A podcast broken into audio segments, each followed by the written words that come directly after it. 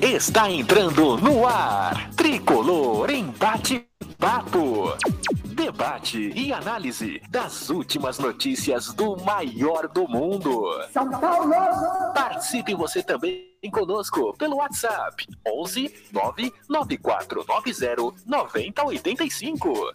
Tricolor em bate-papo. É isso aí, galera. Boa noite, boa noite, amigos tricolores, boa noite, amigas tricolores. Sejam bem-vindos a mais um Tricolor em Bate-Papo, aqui com o pessoal da Tricolor FC e o pessoal do Portão 6. Alívio é a palavra que a gente tem para falar após 37 duras rodadas do Campeonato Brasileiro.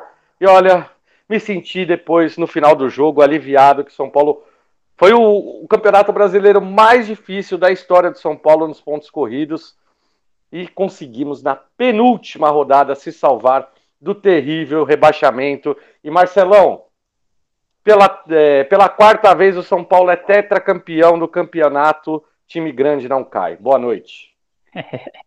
boa noite, boa noite aos ouvintes aí da Tricolor FC, boa noite aos nossos colegas aí da bancada, João e Rodrigo.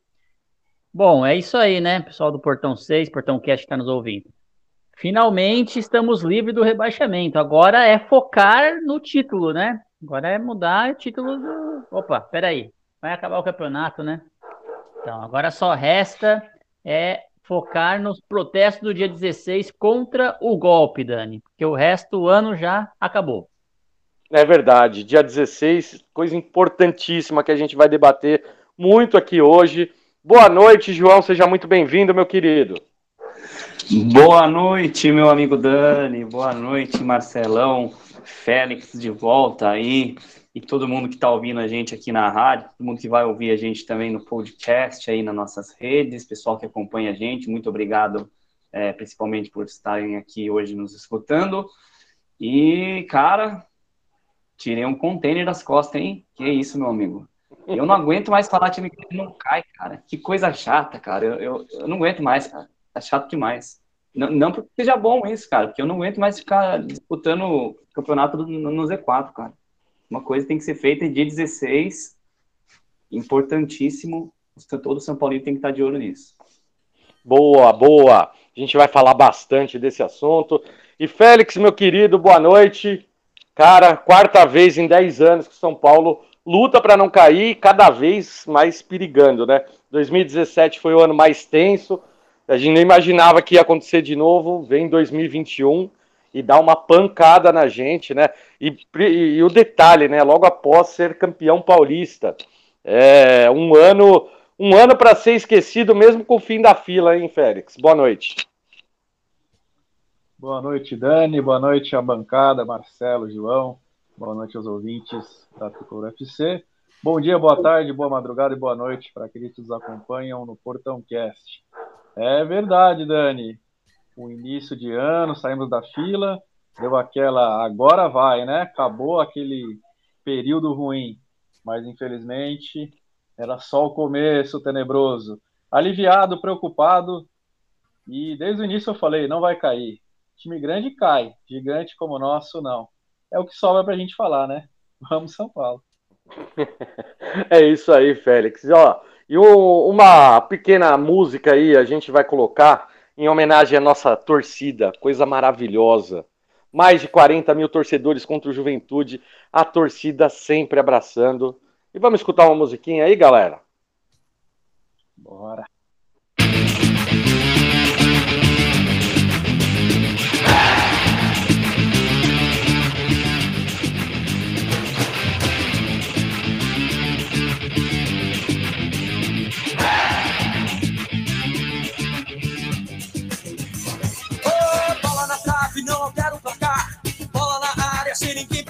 Se a bola na rede pra fazer um gol. Quem não sonhou em ser um jogador de futebol?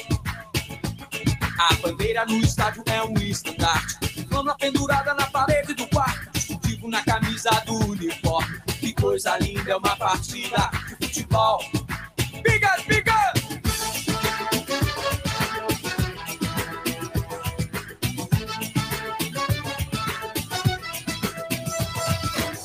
Torcer pelo meu time. Se ele perder, que dor imenso crime. Posso chorar se ele não ganhar, mas se ele ganhar, não adianta, não há garganta que não pare de berrar. A chuteira veste o pé descalço, o tapete da realeza é verde. Olhando para a bola, eu vejo o sol está rolando agora. É uma partida de futebol. O meio-campo é o lugar dos craques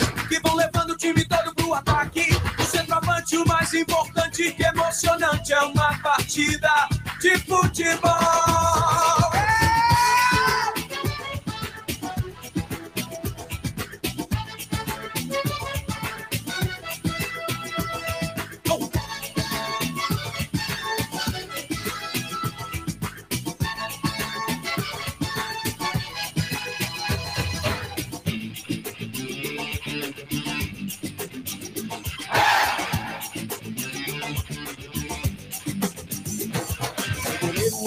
De elástico. Os dois zagueiros têm a chave do cadeado. Os laterais fecham a defesa. Mas que beleza, é uma partida de futebol. Oh, bola na trave, não o placar. Bola na área, sem ninguém pra cabecear. Bola na rede pra fazer um gol. Quem não sonhou em ser um jogador de futebol? Que vão levando o time todo pro ataque. O centroavante mais importante que emocionante é uma partida de futebol.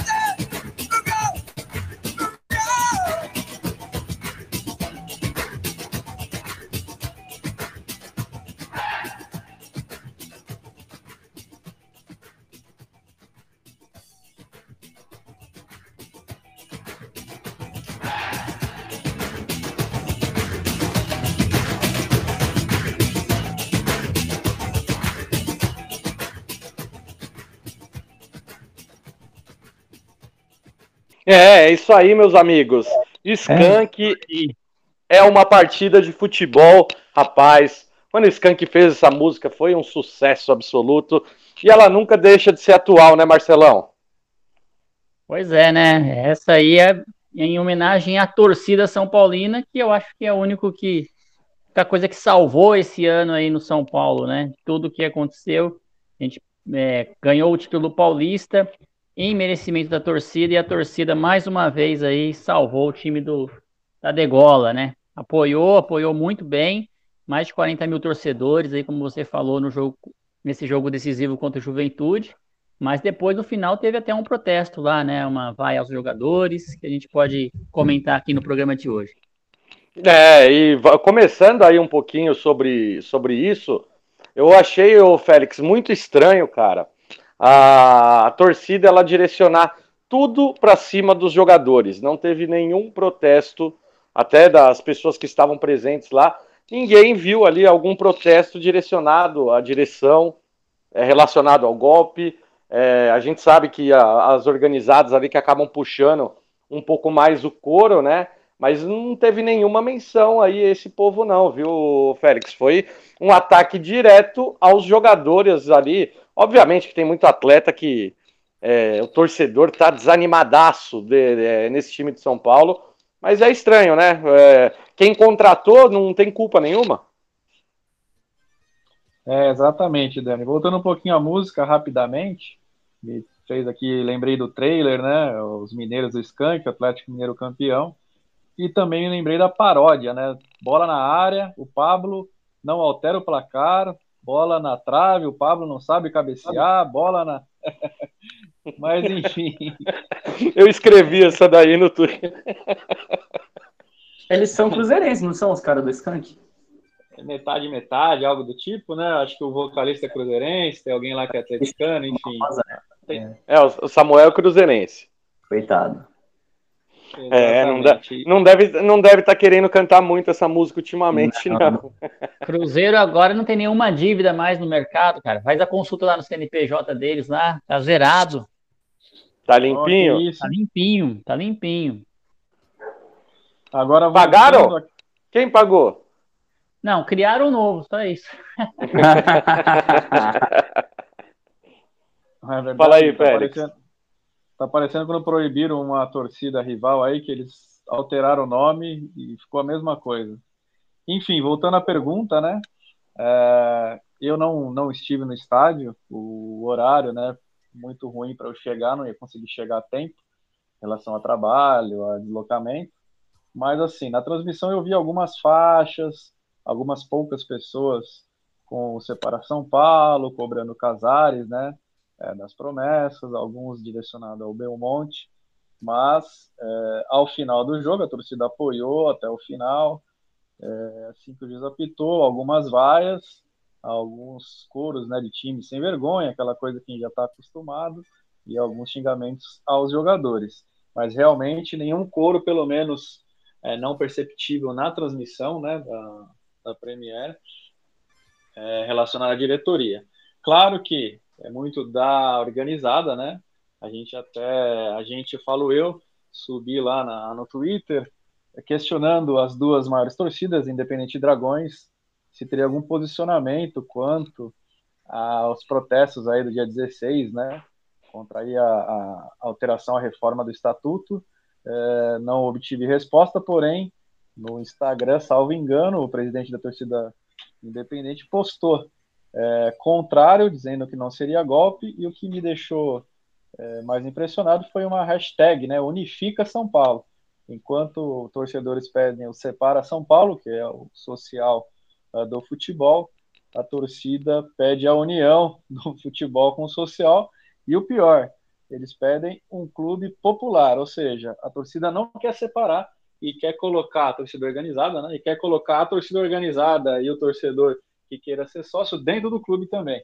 Aí imagina a bagunça.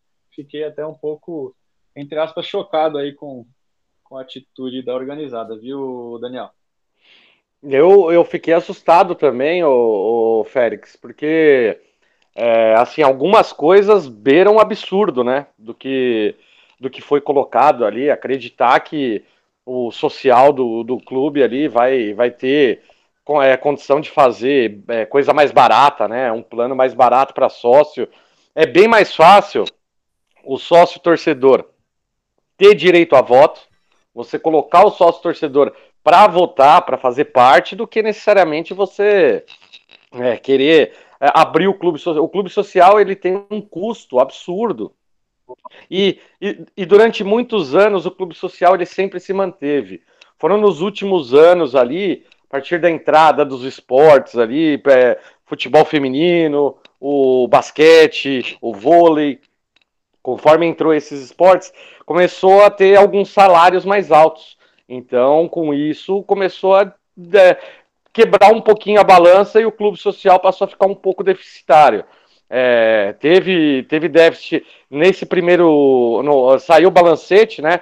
Uma coisa que a gente pedia há muito tempo. O balancete de setembro saiu em novembro, mas pelo menos saiu. Era uma das coisas, né, que, que, o, que o Casares falava no, naquele plano lá de 50 ações em, em seis dias, que a gente discutiu muito bem, né? A gente fez um programa dedicado só para só falar dessas ações ali. Um resumo bem legal. Quem quiser ouvir, galera ouve lá no podcast do Portão 6, que é um. Vale a pena ali, a gente fez uma análise, eu acho que no, é, no mês de dezembro, janeiro, a gente pode voltar a fazer e ver o que, que evoluiu. O que, que vocês acham? Eu acho que não vai evoluir nada lá, viu, Dani? Mas é legal a gente, a gente fez um balanço, né, após 120 dias, eu acho, né? Era Isso. dias ali da, da gestão. Mas só, só para é, complementar aí a questão desse manifesto aí da, do presidente da organizada, que eu entendo que ele sendo o presidente da organizada, ele fala pela torcida organizada, né? Pelo menos eu, esse é o meu entendimento. pouco contraditório aí o, o a, a, a, mensagem, né? Ao mesmo tempo que pede o fim dos grupos políticos, o fim do, da mamata no, dos conselheiros, ele pede uma participação de sócio-torcedor em eleição, grupo, é, clube social em valores populares, ou seja, quer participar do social, mas não quer o político. Não, não tem jeito, as coisas é, é, andam juntas mesmo, é normal, é, essa é uma questão política mesmo, só que não significa que não vai interferir no nosso no, no futebol, né? Então, o torcedor, porque é uma questão política interna, uma briga interna entre grupos políticos, é, o torcedor não pode saber, é isso? É, é, é, o recado da torcida organizada? A gente não pode é, se meter nisso, a gente tem que ficar só nas arquibancadas e deixar com que o, os grupos políticos ali dominem o, o, o São Paulo Futebol Clube. Então, é bem e, e, sabe, e sabe uma coisa engraçada, Marcelão?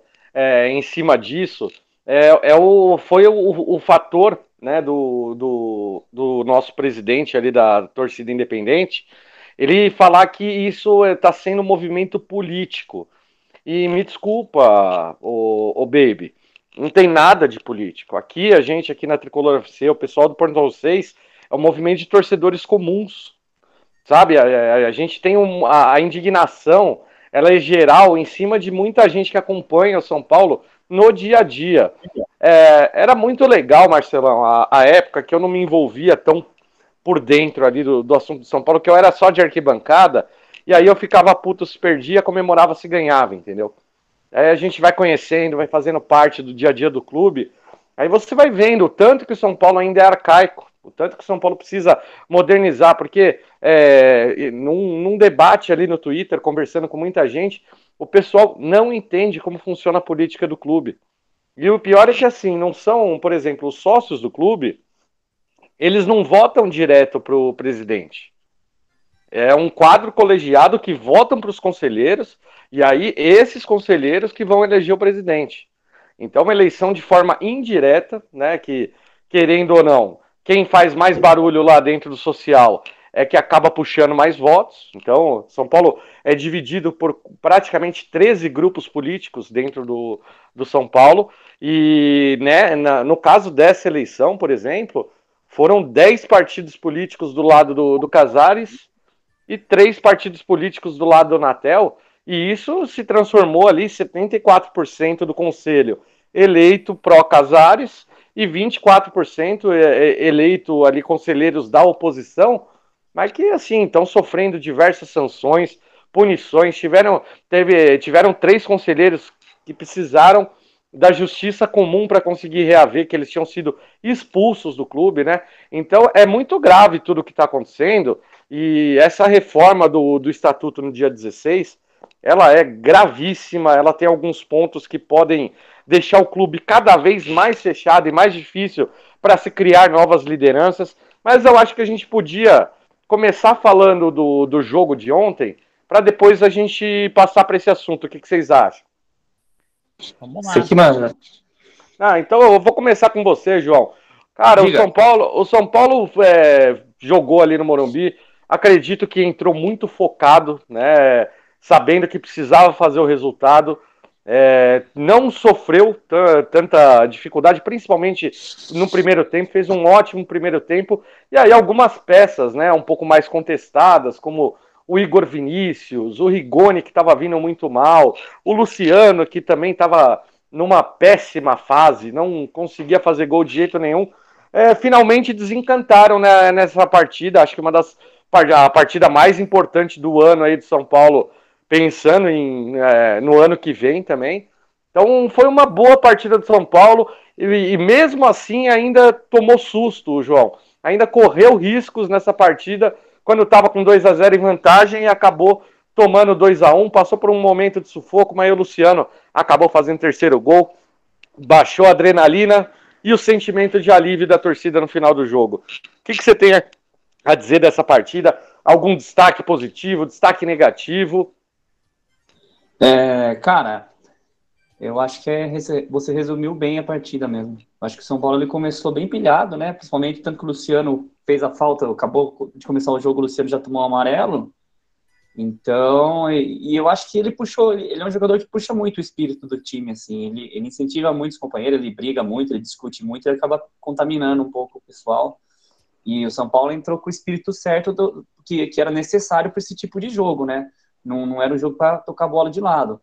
Lógico que o, que o adversário fraco também favoreceu, mas, assim, no primeiro tempo, o São Paulo fez uma, uma grande partida. Eu fiquei esperando fazer uns 2, 3 a 0 mesmo, para virar, para ficar tranquilo, mas teve um, uma certa acomodação que o, que o São Paulo começou a fazer, que foi quando o Juventude cresceu, né? Acabou fazendo gol e, e depois no susto ali, no lançamento do Miranda, perfeito do Miranda, o Luciano acabou fechando o caixão ali, dando tranquilidade para a gente, mas era uma partida que tinha tudo para se complicar se não saísse gol o São Paulo estava meio que perdendo a mão ali e podia acabar ficando uma partida tensa, assim. Então, ainda bem que saiu esse gol aí e deu uma aliviada. Eu achei que, que você citou o Igor Vinícius, ele fez lá as cagadinhas dele, que ele faz sempre, né, é comum, mas também não, não comprometeu. É, destaque negativo vai para o, sei lá, para o nosso meio campo ali, Igor Gomes é um jogador que eu não consigo mais ver esse cara no São Paulo, não, não consigo conceber Igor Gomes de titular no São Paulo. E destaque positivo vai para o Luciano, né, cara, que apareceu na, na, na, onde precisava mesmo, no jogo que mais precisamos. Ele acabou aparecendo aí, voltando inesperado de lesão e, e resolvendo a partida para a gente. Na verdade, ele participou dos três gols, né? Ele fez dois e, e a, cabeça, a cabeçada que ele deu no gol pro, pro rebote do Caleri foi dele também. Mas é isso aí, cara. O, o São Paulo fez o que precisava ser feito e e agora é só férias aí, tirou férias e tá tranquilo. Boa, boa. Ô Félix, o, o João ele citou uma coisa importante, né? O, o Igor Gomes. Cara, é, é, é, até engraçado você ver esse ano do Igor Gomes, porque ele teve uma ou outra boa partida que acabou fazendo ali, que acabou ajudando é, o time de São Paulo, mas eu, eu vejo um jogador totalmente sem confiança, cara. É, ele tem velocidade, ele tem bom posicionamento, mas ele não vai para cima do, do adversário. Ele não tenta um bonito, drible. Cara. Só corre bonito. É. Ele corre bonito. Igual o cavalo, já falei. É exato. Corre. Exato. É um jogador, é, assim, é um jogador que eu vejo totalmente desmotivado dentro de São Paulo. É, você também tem essa percepção? O que, que, você acha ali do, do Igor Gomes e também da partida aí de São Paulo? Ah, 3x1, cara, tivemos que fazer milagre. Três gols em um jogo, milagre, hein, Félix? Acho que foi a primeira vez, né? Exato. Primeira vez no campeonato, né? 2021 que o São Paulo fez três gols. É, antes de comentar, queria mandar um abraço. Meu irmão mandou uma mensagem que tá na escuta. Vitor Félix, São Paulo Inácio. Salve, Vitão. Junto. Abraço, Vitor. Isso aí também minha cunhada, Dani Berrueso, São Paulo Inácia também. E precisa combinar de voltar no Morumbi. Tamo junto aí. Agora Boa. vamos falar do, do jogo, né? É, fazendo recorte, a gente pensar aí, imaginar que eu estava numa ilha deserta, eu cheguei a assistir o jogo, eu diria que foi um jogo ruim. São Paulo, mesmo com a vitória, não apresentou um super futebol, correu alguns riscos, demonstrou nervoso. Agora, sim, esse recorte, né? Foi um dos melhores jogos aí do, do último terço do campeonato. Tendo visto que fizemos três gols, nunca tinha acontecido isso. É, e, e, por mais que corremos alguns riscos ali quando fez 2 a 1 um, uh, um nervosismo até no estádio e tal, mas logo depois é, fizemos o gol e, e, acabamos ali com qualquer chance de, de empate ou derrota, né? É, individualmente, você perguntou do Igor Gomes, cara, eu acho ele um, uma boa estatura, ele tem um bom posicionamento, é, eu não vejo ele com um salto alto, aquele jogador que, que, não é que não combate. Ele normalmente até se machuca ali, ele vai para cima, ele busca. Mas ultimamente, não sei se você tem a razão da confiança, né? Mas ultimamente não tem acertado nada. É, erra, o bote, erra passe, quando é para tocar ele finaliza, quando é para finalizar ele toca, enfim. É um jogador que é, já vai para a quarta temporada, salvo engano, né? No, no time. É, começou em 2018. Exatamente. Então, a quarta temporada que ele vai e a promessa fica a promessa, né? Acredito que até o Liseiro está acima dele, já demonstrou até mais futebol. O Nestor, com menos tempo, já é um cara que, que passa mais confiança que ele, e o, o pessoal que subiu com ele, né? É, o Anthony, Neres, agora o Luan, são todos à frente dele. Ele tem o melhor empresário, eu acredito. Quem sabe é, ele não deu retorno econômico ao São Paulo, porque esportivo, espero estar errado, né? Ele é um, menino que fala bem, é, começou muito bem, chuta bem de fora da área, mas assim, é, não vejo, da forma do São Paulo jogar, não vejo ele sendo camisa 10 ali ou camisa 8, estilo Kaká, como ele começou e faziam comparações. Ô Marcelo, o Cacazinho aí, Cacazinho. tem muito. Nil Kaká. É, o Nil Kaká, que tem muito torcedor ali que defende. É, cara, é, eu, eu acho que sente muito, principalmente. É, teve jogos grandes, por exemplo, o clássico contra o Corinthians, ele foi bem. Né? Teve, foi um jogo que ele acabou indo bem. Só que, assim, é, é, aí no jogo que ele precisa aparecer, né? Que foi o jogo contra a, a Chape, o jogo contra é, os adversários da parte de baixo da tabela, Cuiabá. É, ele não joga. Não joga. Não, não, não consegue fazer absolutamente nada. A produção dele é, é, é mínima, pelo contrário, erra bastante, né? E nesse ponto, o Gabriel Sara, assim, engoliu ele no meio-campo do São Paulo. Engoliu. E o Rogério Ceni né, nesses 12 jogos, né, que, que o Rogério Ceni treinou o São Paulo, ele insistiu muito, né, com o Gabriel Sara, com o Nestor, com, com o Igor Gomes, esse trio jogando a maioria dos jogos. Ontem foi jogo pro Lisieiro, né? Lisieiro acabou jogando. É, e o, e o Ceni fazendo essa reformulação com a molecada toda de Cutia, mas tá difícil, né, dessa molecada engrenar. Faz um ou outro jogo muito bom e nunca é todo mundo junto, né? É sempre um ou outro que acaba jogando bem e isso acaba sendo muito pouco, né, Marcelão? Para um time ali, é, é, engraçada a diferença. Por exemplo, o, o Santos, ele bota a molecada para jogar e, cara, parece que a molecada não sente o peso, né? joga, joga livre, joga leve, tem o respaldo de todo mundo, né? Dentro do São Paulo parece que assim, fez um jogo bom, já trata, já coloca no pedestal o cara e, não, e a cobrança ela é um pouco diferente também, né? É, pois é, Dani. Primeiramente aí, é, eu não, não chamo mais de molecada de Cotia esses aí que você citou, tá?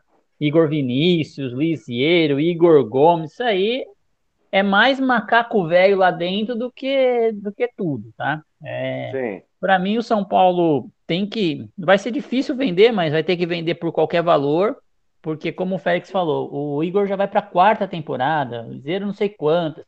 Então, se esses caras aí, todo mundo que era bom já saiu, viu, deles. Isso aí é o que sobrou. E eu não sei se vai ter times interessados nesses jogadores, não. Eu acho que molecada de Cotia é Marquinhos, Juan, tá começando. Esse sim, Thales, né? Que de vez em quando aparece lá no relaciona, relacionado.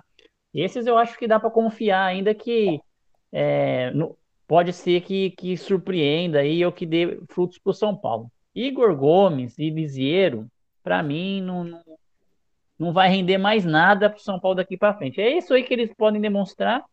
O Lisieiro, nesse último jogo, até que esse Nossa ano senhora. foi uma boa temporada para o Lisieiro, incrível, né? Foi uma das melhores temporadas pro Lisieiro, mas esse Que ele conseguiu jogar, né? Porque não Lúcio, Se essa foi a melhor, eu já fiquei puto É. com ele, imagina pior. Imagina, né? Nossa, o cara muito displicente, é, não, não, não sentiu o jogo, né? Como, como, se- como o João falou, o Luciano entrou sentindo a partida, sentindo a importância da partida. O Lisieiro não, se ah, pega a bola, toca pro lado, pega a bola, toca para trás, saiu vaiado, depois ficou chorando lá no banco de reserva. Enfim, é jogador que não Mas ele jogou certo. bem com o Crespo, né? É, mas assim, Mais ou Jogou menos. um feijãozinho com arroz, né? Jogou, não é, não é o que eles chamam de joia de Cotia, que vale não sei quantos milhões de euros. Isso aí É. eu acho que não, não vingou, não, né? Sei que o empresário seja muito bom para levar esse cara para fora. São Paulo deve é, amargar aí um prejuízo com esses jogadores e no final aí vender para uma para os Estados Unidos, para a Arábia, para poder ver se recupera algum dinheiro desses jogadores. Mas Eu acho o que- Rogério Ceni conhece, né? Rogério Ceni confia nesse jogador. Talvez seja as opções que ele tem também, porque o Rogério não confia muito no físico do, dos reservas lá, né? Benítez, esses caras aí não, não tem muita confiança, né? Mas não sei. Aí, o, o Félix, o que, que você, você ia comentar aí sobre esse caso? É, só complementando, antes do João dar a opinião dele, é importante a gente também lembrar que, por exemplo, o Brenner, né, quando saiu em baixa, foi lá para o Fluminense, Botafogo, não estava acontecendo mais nada, voltou, fez ali um, uma parte da temporada boa e, e, foi vendido por um preço até que razoável. É, o Lucas Cal também é, subiu, tentou jogar, não conseguiu, foi emprestado e ele pode voltar, e acredito que não voltará, já vai ser vendido, é, já tem um preço de mercado legal. Acredito que pode acontecer, né? É, Liseiro, Igor Gomes, é, o Nestor acredito que está mais valorizado, o Sara também está bem valorizado, mas enfim, esses dois, principalmente Igor Gomes e Liseiro, acredito que tenham sim valor de mercado, é, ainda mais por terem passaporte, né? Salvo engano, os dois têm passaporte, passaporte europeu, mas enfim, se não conseguir vender, teríamos que pelo menos tentar emprestar para ver se, se dá a rodagem e se na volta ou é, após um bom campeonato traz frutos ou esportivos ou econômicos. Ô, Félix, eu vou, eu vou fazer uma pergunta é, já pro, pro João, é, pa, passando a respeito disso, porque pensando aí num, numa reciclagem desse elenco para o ano que vem, João, é, o, esses jogadores, por exemplo, dificilmente, é, eu não sei se vai ter alguma proposta muito boa por eles, né, pelo valor de mercado deles, e eu, te, eu teria uma sugestão que eu queria saber a opinião de vocês. O que, que vocês acham de, de repente, por exemplo, é, fazer algumas trocas dessa molecada com jogadores promissores, tipo o Internacional, que tem alguns moleques também que são muito bons, é, e de repente fazer uma troca, empréstimo de um ano com valor fixado dos dois jogadores. O que, que, vocês pensam disso ali? Por exemplo, o Grêmio vai jogar provavelmente Série B no, no ano que vem. É, eles têm bons jogadores, tem o lateral Wanderson, tem o Ferreirinha, né, que são é, jogadores ali que, que se destacaram mesmo com, com o time do Grêmio é, na, ali na zona de rebaixamento. Vocês acham que daria para a gente tentar é, alguma troca com jogadores ali, entre aspas, de mesmo valor, um ano cada um em um canto, para ver se você consegue retomar o futebol desse, dessa molecada? Porque é, dificilmente você não vai conseguir, é, não tem como você dispensar. É, tem um contrato aí de multa de 50 milhões de euros nessa molecada. Então, e que, quem desses jogadores que entraria nesse tipo de barca aí? Queria que vocês, vocês falassem aí. Pode começar aí, João. Não, é, só complementando o que o Félix falou, era mais ou menos o que eu ia falar. O, o agravante é que o São Paulo, na situação que tá, ele pode estar tá até perdendo dinheiro com esses moleques, porque fica insistindo anos no jogador que não, que não deslancha, às vezes o empréstimo faz muito bem, cara. Não só nesse retorno e de ganhar rodagem, como o Félix citou, que já aconteceu, como também às vezes o cara precisa de, um, de outros ares para ele jogar bem, cara. Pra ele se dar bem e, e, o São Paulo vender. Eu acho que às vezes tem jogador que ele não dá certo e, ele tem, e o clube tem muito mais chance de vender e fazer dinheiro com ele jogando em outro clube emprestado, mesmo que não seja de primeiro escalão, ele tem muito mais chance de se destacar e, e e abrir mais o mercado e atrair os olhos para ele em outro clube do que ficar insistindo nele e correndo um risco que o São Paulo correu esse ano. O Igor Gomes é um jogador totalmente improdutivo. O Igor Gomes é só um jogador que corre e toca de lado. Quantas chances claras, quantas vezes a gente falou, nossa, que partidaço, quantos passes. Tudo bem, não fez gol? Nossa, mas que, quantos passes decisivos que ele deu, que é a função dele, entendeu? Quantas jogadas de perigo, quantas bolas ele bateu que o, o judiou do goleiro. A gente não tem lembrança disso dele. Então ele é um jogador morno, cara. A mesma coisa o Lisieiro, cara. É uma outra partida que a gente lembra que foi bem, mas de resto é muito mais crítica pro cara do que elogio. Então, assim, o São Paulo perde dinheiro de ficar insistindo em alguns moleques. São Paulo todo ano tem uma safra nova de moleque vindo. Passa para frente esse, cara. Empresta, sobe o outro e vê o que que dá. E essa, essa questão que você perguntou, respondendo a sua pergunta sobre trocas, aí tem que ver, cara, porque é, é, apostar de novo em outros, outros talentos. Se a gente vai apostar no talento de, de outro clube, porque a gente não, não, não sobe da própria base mesmo que a gente tem, assim, do que do que esse tipo de negociação, a não ser que já esteja, já tenha, sei lá, algum olheiro, algum, algum alguém de estatística lá olhando e interessado, e o, e o clube em questão não, não esteja tão interessado no garoto que dá para acontecer, como que, é, que faz o, o, próprio Bragantino faz, né? Trouxe o Elinho, trouxe o Prachedes, então, assim, é, é, é, é, esse, é, é esse o caso. É esse o caso que eu ia citar, porque, por exemplo, o Bragantino, ele pegou o Elinho, ele pegou o Prachedes, ele pegou o goleiro Cleiton, é, teve o, o, o, Arthur, que veio do, do Palmeiras, o, o, o, que saiu ali, o Claudinho, que é um jogador é, que rodou, rodou. Dani, porque alguns deles foram compra, não foram empréstimo, né? Acho que empréstimo foi só o Elinho, no caso, né? Não, não, é, não é, é, que na verdade ele, eles tinham dinheiro, né? Mas é, o, o, o, fator, o fator do Bragantino, é, o que, que ele faz? Ele pega um jogador que não está em um bom momento, né? No, né, no time, por exemplo, o Elinho não estava num bom momento no São Paulo, não estava sendo tão aproveitado. Então, eles foram atrás. O, o Claudinho, ele tinha rodado, o, o Corinthians já tinha emprestado ele para dois, três times. Aí foi lá eles compraram, porque via que tinha potencial. O Arthur também foi uma compra que não foi barata, na faixa dos 30 milhões de reais. E o Arthur é o destaque do, do, do Red Bull, esse é, do Red Bull Bragantino nessa temporada. Então é, você vê que assim, até o Praxedes, né, o jogador do Inter, um bom atleta, bom jogador, é, e, ele não estava num momento tão bom, não estava tendo tanta oportunidade no Inter. É nesse ponto que, que, que eu tô que eu tô fazendo essa pergunta para vocês, exatamente para saber se assim se o São Paulo não poderia antecipar o que o Bragantino faz. Perfeito, né, Dani? É, os exemplos são ótimos. O São Paulo poderia sim. É o que mais ou menos é, é mudando um pouco do mérito, né? Mas só para responder a pergunta, foi feito com o Jadson e Pato, foi feito com a Arouca e, e o Rodrigo Souto e mais alguém, fizeram umas trocas doidas. Luciano e Everton, que deu certo. Luciano e Everton, exatamente. É, é, é, que o exemplo do Bragantino a gente vê os que deram certo, né?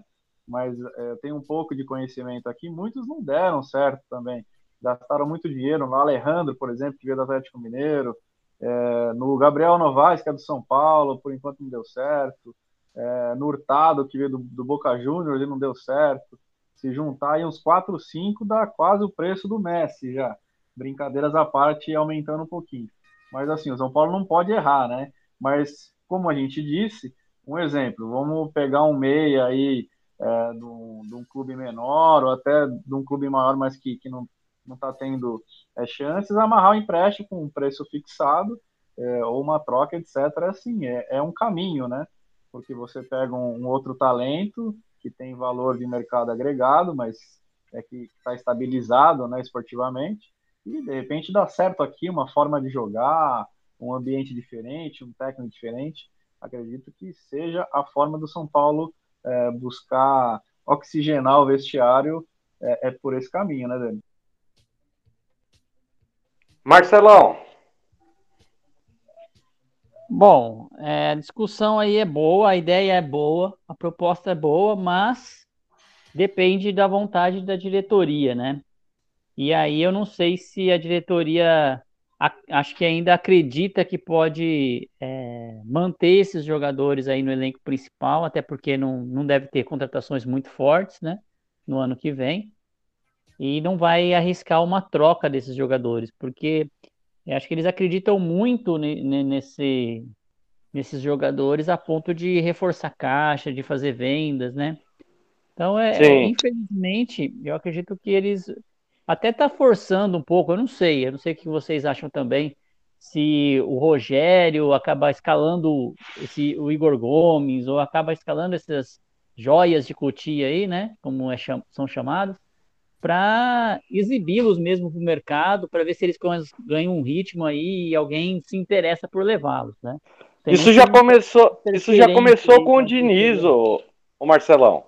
Pois é, porque é meio estranho, eles não... Tem o Gabriel Neves no, no, no, no banco que a gente trouxe, gastou dinheiro, mas escala o Lisieiro, é meio estranho de, de saber isso, embora a gente não saiba o dia a dia do treinamento lá, né? Como que cada um está sendo, tá treinando, mas são coisas que ligam um sinalzinho de alerta, né? Será que o Rogério não está sendo forçado? E até a entrevista da coletiva do Rogério lá, meio em desabafo, né? Até a gente poderia comentar sobre isso depois, mas é, pode ser que ele não esteja gostando do ambiente mesmo, do, do, do clube, das interferências no trabalho dele, e esteja realmente interessado em sair do São Paulo no ano que vem. É, um bom ponto, viu, João? Esse do, da, da coletiva do Ceni, eu acho que ele, o Ceni já tinha feito um desabafo no, na partida contra o Grêmio, né? E aí agora, né, um desabafo um pouco mais, mais calmo. E até, até o Plihal comentou é, ontem e comentou hoje, porque o, o ontem a, a, a, praticamente assim a coletiva do Rogério foi em tom de despedida, que o objetivo estava cumprido, que ele tinha ali. É, é engraçado porque o, o Rogério sendo em outras coletivas ele já ele pensava em Libertadores e aí conforme as coisas foram acontecendo a realidade foi batendo na, na, na cara, né? E aí mostrou que realmente o time ia brigar para não cair até o fim do campeonato. Fez um desabafo ali, é, que eu, eu, eu senti sinceramente que, ah, não tenho plano para 2022, não sei qual que vai ser o futuro. Só que hoje o Plihal, ele já disse aí que o Rogério Ceni confirmou já a presença dele na pré-temporada, na volta. Então, assim, uma coisa totalmente oposta à coletiva dele. Aí eu, aí eu até pergunto para você, João, continuaria com o Ceni em 2022? É, eu, eu, assim, sinceramente, eu vejo que o Ceni continuar em 2022 vai acontecer. Eu já prevejo ali uma eliminação na semifinal do Paulista, caiu na, na Sul-Americana ou na Copa do Brasil. Tchau, tchau, Rogério, e vem um Dorival da vida. Cara, essa é uma questão, é uma questão a ser bem discutida pela gente. É, primeiro falando sobre esse tom dele da, da da entrevista também eu senti, foi muito estranho mesmo. Um tom meio que despedida, um, um nó na garganta ali, foi bem esquisito. Especulou-se que talvez ele não fosse nem questão de demissão, mas sim dele não querer ficar, porque o clube não tem é, pretensões de, de investir muito dinheiro para contratar ano que vem, e ele queria, iria querer brigar por títulos, ia querer é, pedir jogador para brigar por cima. A gente conhece o Sênior, o Sênior não quer brigar por rebaixamento. Esse é um ponto. Outro ponto é que eu não sei vocês, cara, mas eu acho que o Ceni errou o timing de vir para o São Paulo, assim, sinceramente, assim, eu não acho que ele veio no momento certo. Eu acho que ele veio meio, sei lá, ele tá meio sem brilho, ele, dá para ver o semblante dele que não, não é o momento certo que ele tá no São Paulo, assim. Foi meio forçado, coisa... né? É meio forçado. É, a gente até discutiu isso, né, João? Que... É, feliz. Não assim, tinha outra opção. Gente... A verdade é que não tinha outra opção. Quando demitiram o Crespo, que não era para ter sido demitido. Né? Não, era isso mesmo. Aí, assim, Exatamente. assim, quem que ia chamar para pegar uma bucha de canhão com o time lá embaixo, risco de rebaixamento, aquele time tudo molenga do São Paulo? Só tinha o Senna, eu acho. Acho que não tinha outro, Marce outro nome. Marcelão. Outro que alguém tivesse só, não. que aceitasse, que aceitasse o desafio. É, não, então, mas eu vou, vou falar só uma coisa para vocês, tá? Ou já estava uma semana contratado antes de demitir o Crespo? Pode ser, pode ser, mas também uma semana antes, uma semana depois, de qualquer forma, não tinha outro nome assim para chegar e. Não, já estava antes do. Ah, aquele né? da situação, né? Eu... É, o... mas... aquele Marcelo, papo. É que, é que ele não veio para tapar um buraco do Crespo ele era uma opção da diretoria porque achavam que ele ia fazer melhor que o Crespo. Não é isso, Dani, que você quer dizer? Eu acho. Não, não. O, o Rogério Ceni, é, uma, uma semana antes do Crespo ser demitido, ele já estava acertado com o São Paulo. Ele já estava acertado, já tinha todas as bases definidas. E aí, o, o jogo contra o Cuiabá, no empate contra o Cuiabá, o, o Ceni já tinha sido contratado pelo São Paulo. E aí foi uma é, questão, é, o, foi uma questão de pro forma. É, não, exato. E a... rifado já, né? Mas... E, eu, e eu acho que o maior problema, Marcelão, em cima disso, é que, por, por exemplo, o, o, o, maior, o maior fator que eu imagino, não sei, aí não é, aí opinião não é informação. O, eu acredito que o, a questão do, do salário da, da comissão técnica do Crespo era uma coisa que estava pesando. Que os resultados eles pararam de, de vir ali no Campeonato Brasileiro. Foi usado carga máxima ali para ganhar, para conquistar o Paulista. E, e não estava não tava mais conseguindo extrair nada daquele time e estava pesando demais a parte financeira.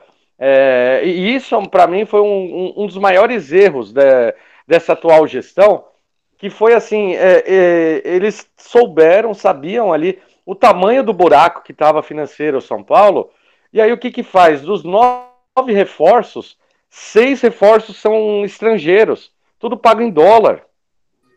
Né? Ele, você, você compra ali, pega jogador com o dólar ali assim, a mais de cinco reais, quer dizer, você está gastando uma verdadeira fortuna com, com esses atletas, né, vindos de fora, e com uma comissão técnica toda vinda de fora, que se você pegar ali, vamos falar ali, ah, 200 mil, é, 200 mil dólares ou reais, é, hoje 200 mil dólares a gente não consegue pagar.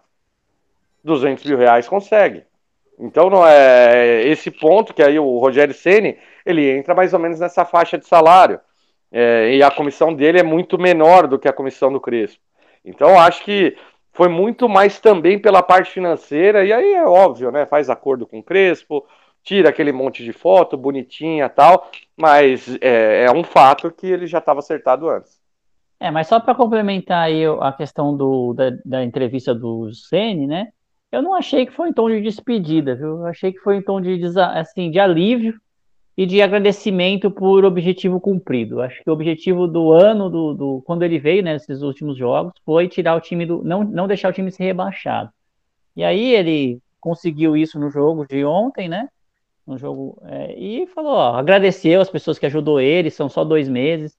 Então acho que eu, o Ceni continua para o ano que vem, ele só realmente fez um agradecimento ali, que era o momento que estava todos os holofotes ali ouvindo o que ele iria falar e ele agradeceu a equipe, os jogadores, e deu aquele recado para a diretoria, né? Ano que vem a gente tem que montar um time melhor, mais equilibrado. A palavra não é nem foi melhor que ele usou, foi o São Paulo é um time desequilibrado, e é, né?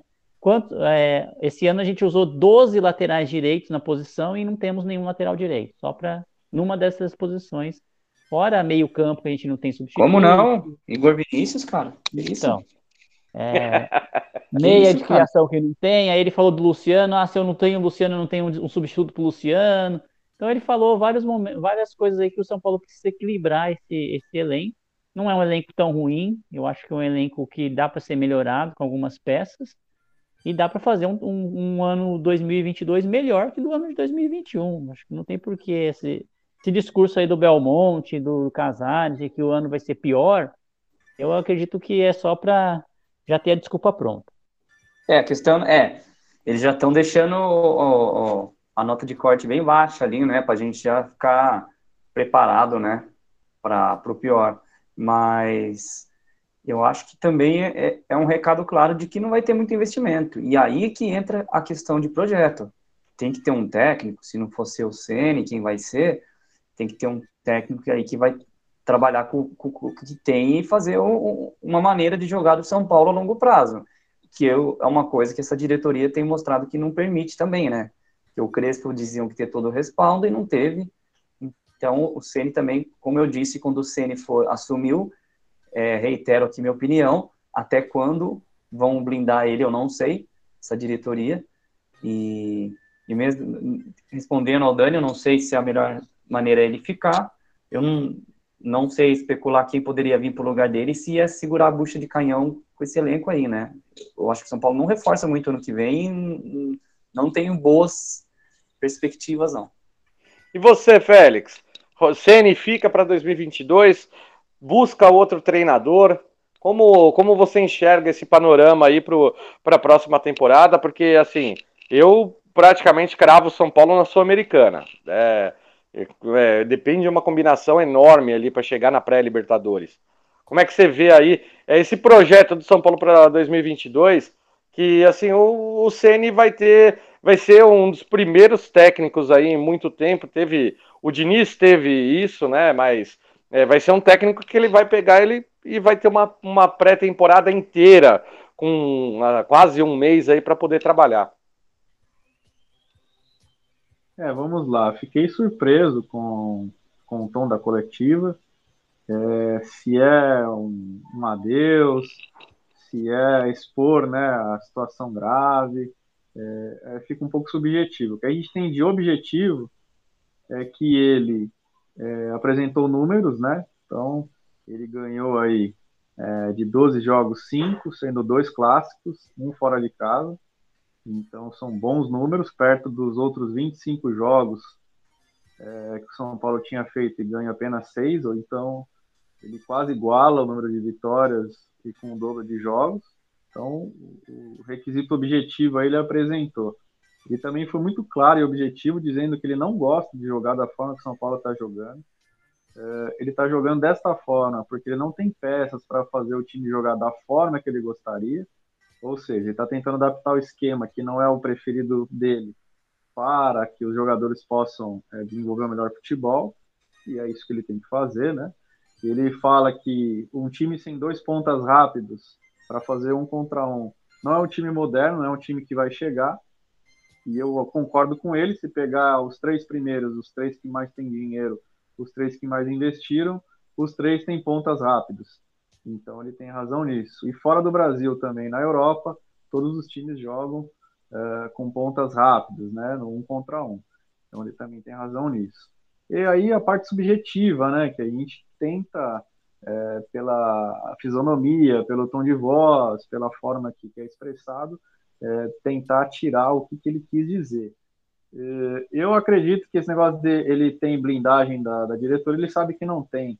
Já aconteceu com o Leco, por mais que ele seja mais próximo né, do Casares, é, eu acho que ele sabe que um, uma derrota vexatória para um rival, ou uma eliminação no Paulista sem ir para semifinais, vão usar ele como escudo, né? Jogar ele para os Leões e ele sabe disso, acredito eu.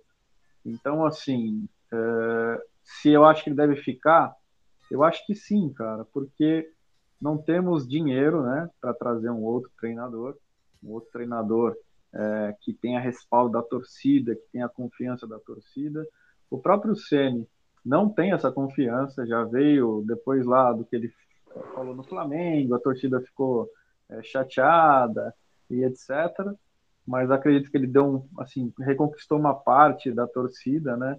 É, recebendo o pessoal aquele dia que ele começou a treinar e tirando foto, as vitórias no clássico talvez tenham é, amenizado um pouco, mas é, ele sabia que o negócio estava ruim mas não sabia que era tanto, né? E ele, eu acredito que não sabia porque ele estava de fora, né? Agora ele está ali.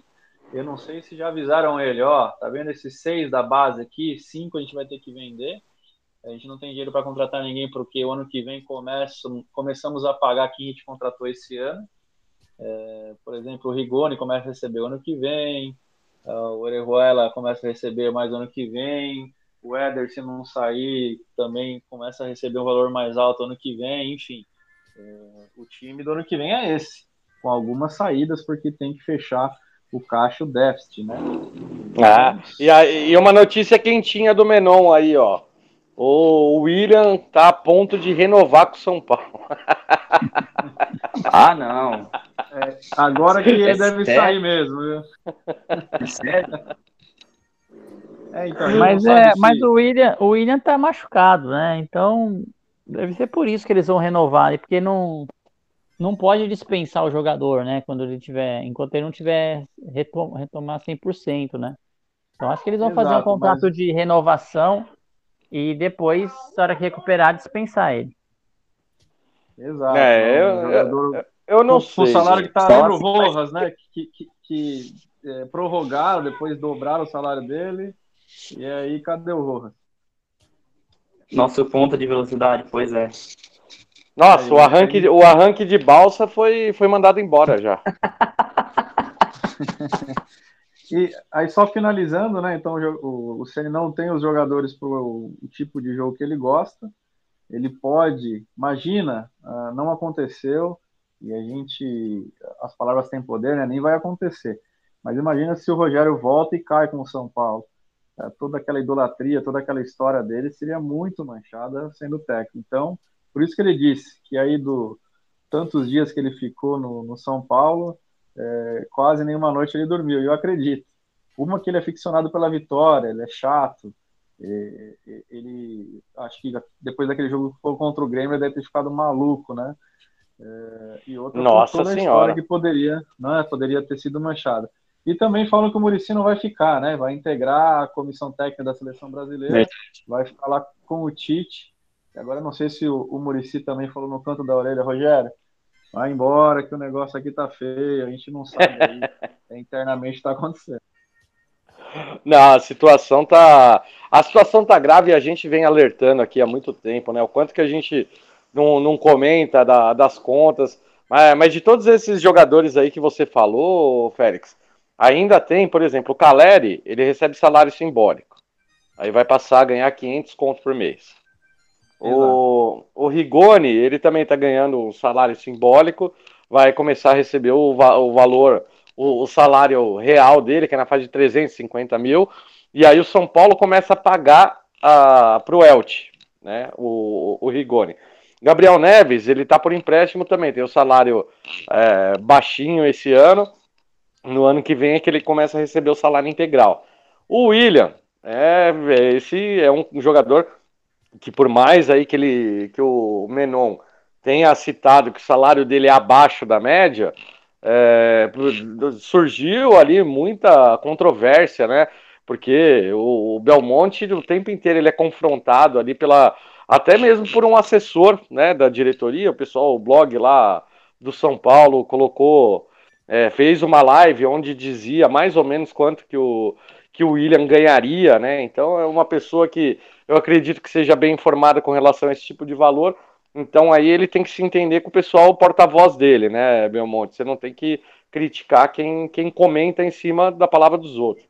Vai atrás aí desses caras. E, e, e, tem o Orejuela que você citou. É, tem, tem uma particularidade, o, o Félix, que é, assim, o salário dele a cada ano de contrato aumenta 40 mil. Então ele, ele chegou no São Paulo ganhando 380, no ano que vem vai para 420, no, no último ano de contrato 460 mil reais por mês.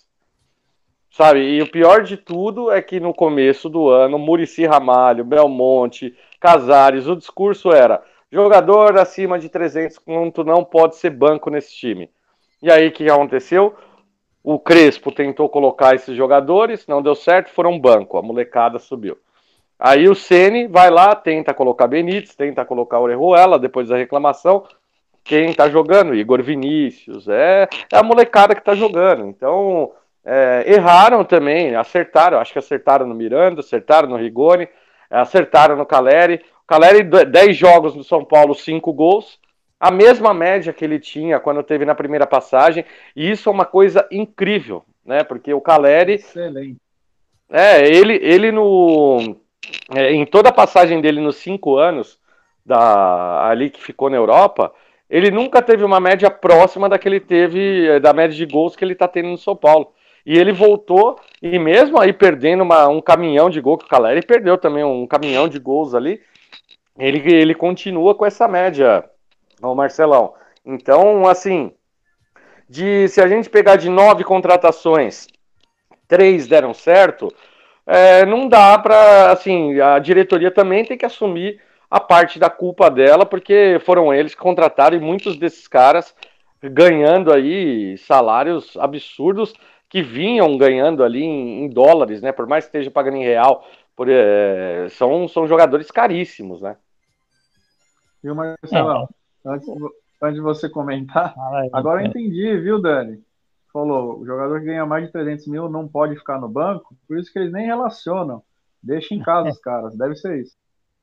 É, primeiro problema aí, né? É, contratando tantos estrangeiros, sorte que o Galeano. Sorte, né? O Galeano tá machucado, então não tem tanta. Só, só dispensa um por jogo. Senão a gente teria que dispensar dois por jogo, né? Dois ficar ganhando salário alto, né? Ou em moeda estrangeira e ficando no banco, né? Então a gente encheu o time aí de hermanos. Alguns deram certo, outros não. Enfim. Mas, o Neves ainda é uma incógnita, né, Marcelo? É, o Neves é essa incógnita aí que não, não, não, se sabe porque não tem jogado, né? Eu acho que é, joga melhor que o próprio Nestor ou o próprio Lisieiro ali. mas tudo bem, é opção do treinador. Agora, o que não dá para entender é o Éder, por exemplo, né? Que não tem não tem tido oportunidade, tem, deu algumas oportunidades, aí já sai, volta, joga um pouco, é suspenso, depois se machuca. Tem contrato até 2022, até final de 2022. Eu não sei se ele vai rescindir, não, se vai ficar ganhando uma bala aí no ano que vem. Enfim.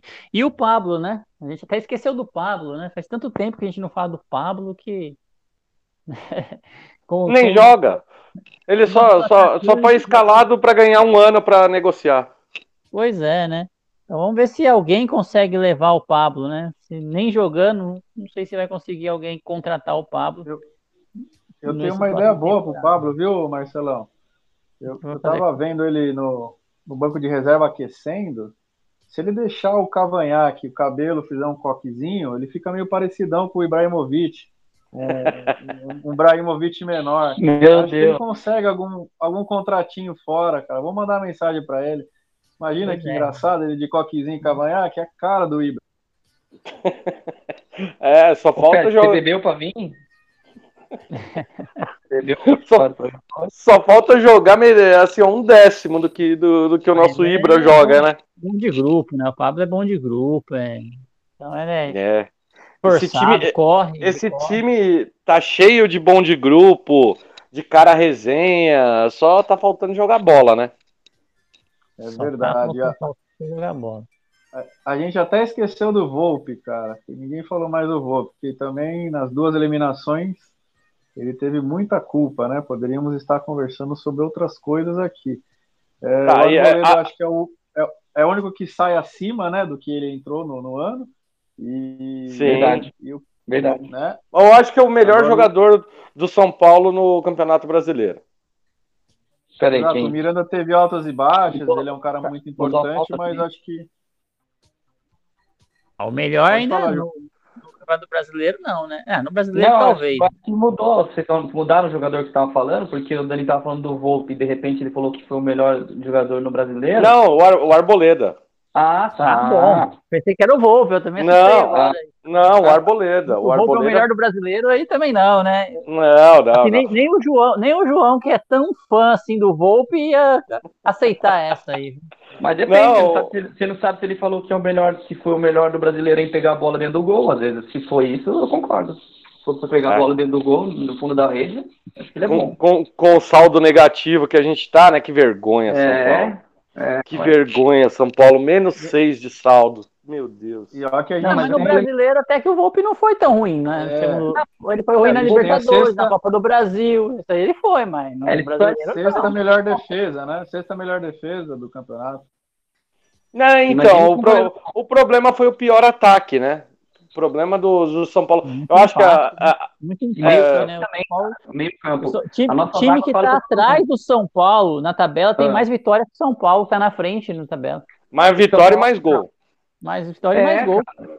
Não cria, a nossa criatividade foi nula, porque mas, a nossa vaga é sem brincadeira. Sem brincadeira. A nossa mas vaga você vê, é o, o, o, o, João, por que, que a gente tem o pior ataque? Porque a tal da diretoria do senhor Belmonte, quando ficou um mês lá para entrar para fazer a Libertadores, a gente falou: precisa trazer um atacante, não dá para ficar com Pablo e Vitor Bueno. Pablo e Vitor Bueno não faz gol. Ficaram quase cinco meses com os dois, tem como fazer Foi. gol, né? Não só isso também, é, investir em meio campo. O, o Benítez foi bem em alguns jogos do, da, da semifinal do Paulista, já acharam que não precisava de mais ninguém para meio campo. E aí o Benítez não joga, Igor Gomes é um jogador nulo, ele é ilustrativo.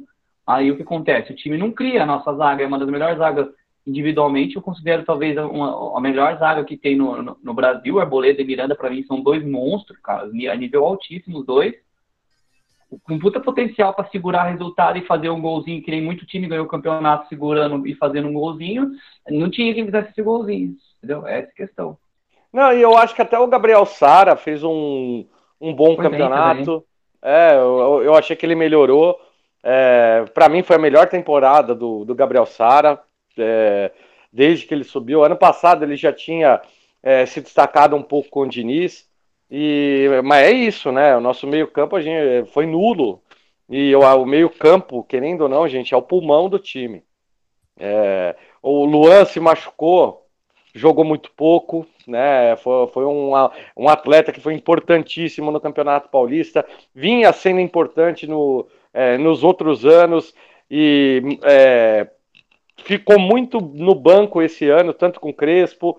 Aí o Crespo teve que se render ao Luan, só cresceu ali o time quando o Luan entrou em campo. E é engraçado que o Rogério Senna ele dá entrevista que ele não gosta muito desse volante destruidor, né? É. é, mas vai ter que gostar, porque é o que vai ter para ele ano que vem. É, é. Vai ser obrigado, vai né? Luan? Vai ter o Luan, Luan né? e Luan e mais ah, alguns aí que ele vai montar, né? Luan e mais é. três ou mais quatro. Destruidor da jogada do próprio time, Lisieiro, esses caras destroem a jogada do próprio time, igual o Vinícius. Melhor destruir do, do adversário, né? Pois é. Apesar é. que o, o Diniz não gostava do Luan e ele virou titular. O Crespo não gostava do Luan, ele virou titular. E o Rogério, não sei se gosta ou não, mas não viu ele treinando ainda, nem, né? Nem testou. É, Pelo jeito testou, não gosta, então... porque já jogou um mal olhado nele que no, no primeiro treino já machucou o rapaz. Mas... Uma, lesão, uma, lesão, de descolamento de músculo do osso, coisa absurda, assim. Rara, né? Uma coisa rara. rara. Meu Deus do céu. Que zica do Luan, mas tomara que ele melhore, porque pra já tá mim. É... Já tá treinando, né? Já tá é. liberado já é um dos melhores, é um dos melhores aí também dessa molecada que, que subiu da base e, e permaneceu no São Paulo. É, gente, para a gente poder encerrar, eu acho que é importante, muito importante a gente falar do dia 16, né? E explicar para a torcida o que, que vai acontecer nesse dia 16, porque tem muita gente que é, tá ainda meio torcendo o nariz, não sabe direito o que é.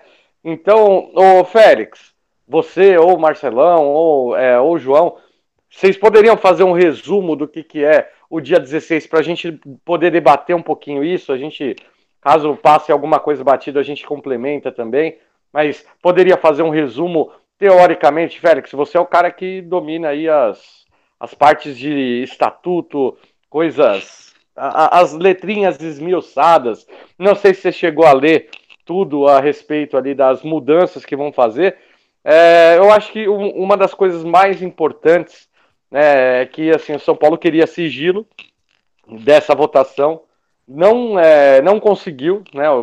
Conseguiram aí fazer com que não seja em sigilo essa votação. E agora está sendo discutido, Félix, se vai ou não é, ser virtual, porque pode ser que tenha uma manifestação da torcida no dia 16 então, aliás, é, tem torcedores comuns convocando né, a torcida para fazer um ato simbólico de protesto contra esse retrocesso, né? Que, que é como muita gente está chamando essas mudanças no estatuto. Já estava prevista alguma coisa de mudança no estatuto, Félix, só que assim, tudo na base de estudo. E o que está sendo proposto, ao que parece, é votar um pacotão de mudanças que vai deixar o São Paulo cada vez menos democrático. É, exatamente, Dani.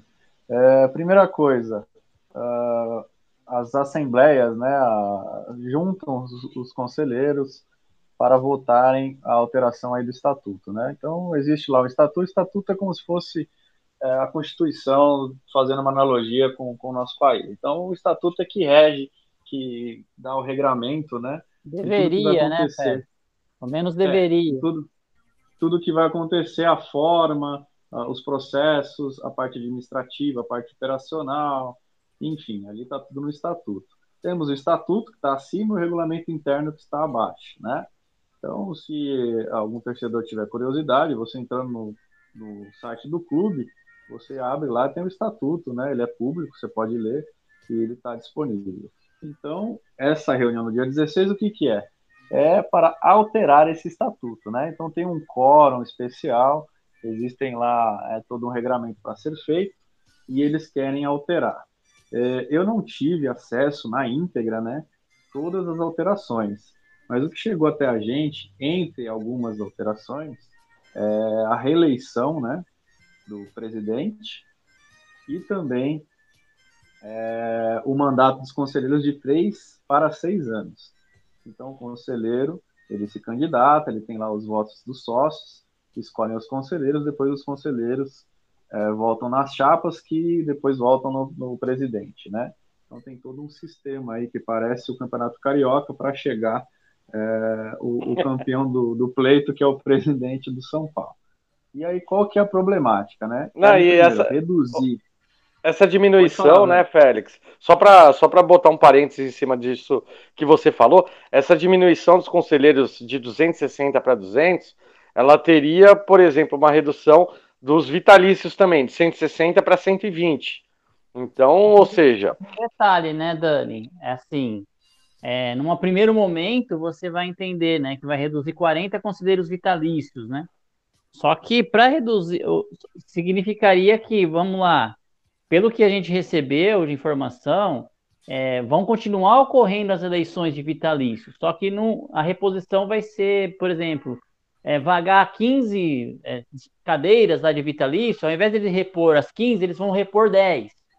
No próximo vagar mais 15, eles não vão repor 15, vão repor 10. E vai diminuindo de 5 em 5 os vitalícios até chegar aos 120, né? E é, só, pra... e é só com a morte, né, deles que. É, ou com alguém que abdique, que fala, ah, não quero mais ser. Só que assim, para reduzir de 5 em 5, 40, vai ter que ter aí eleição de 5 vezes 15, 50, 75 conselheiros vão ter que morrer, né? Uma conta aí. 90 conselheiros vão ter que morrer para poder chegar ao número de 120 lá final, né? Então, Sim. por um bom tempo, por um bom tempo, os vitalícios vão ser muito mais, já são a maioria hoje, né? E vão ser muito maioria, porque os eleitos vão se reduzir, mas o eleito é só na próxima eleição não, não eleger a quantidade, né? Hum. Já os vitalícios não tem como chegar nisso, vai ter que esperar uma.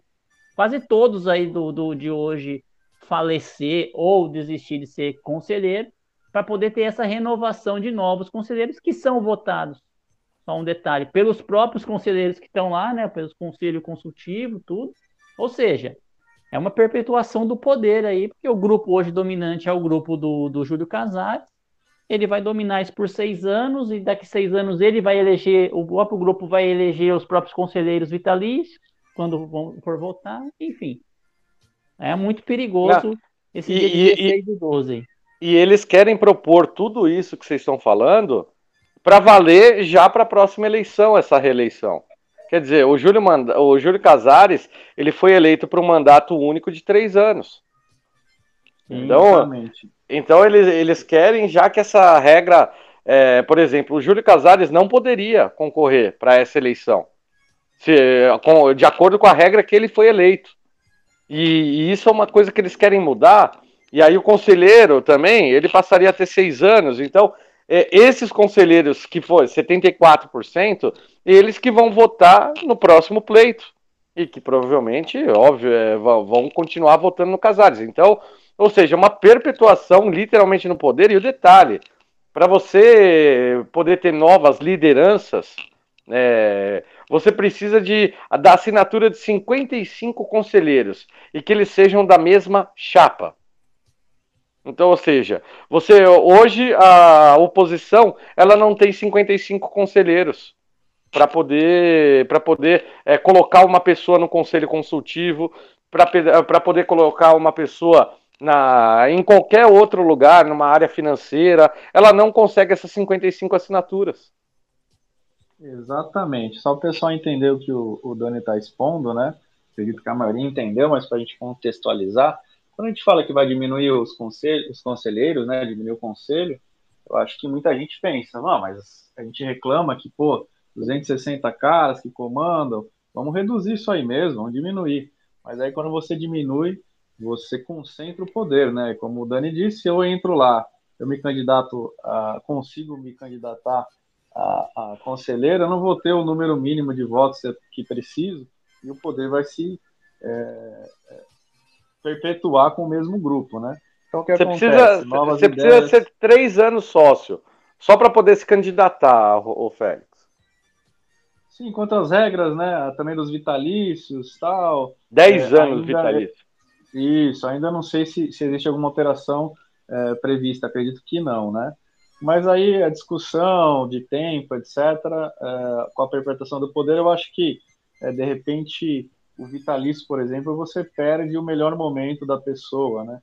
E também o nome já diz, né? Mas para quem está ouvindo, a diferença de eu ser um vitalício ou não é que se eu ser vitalício, uma vez que eu entre no conselho, eu não saio mais, só saio com a minha morte, ou se eu, se eu quiser sair, peço minha, minha retirada, né?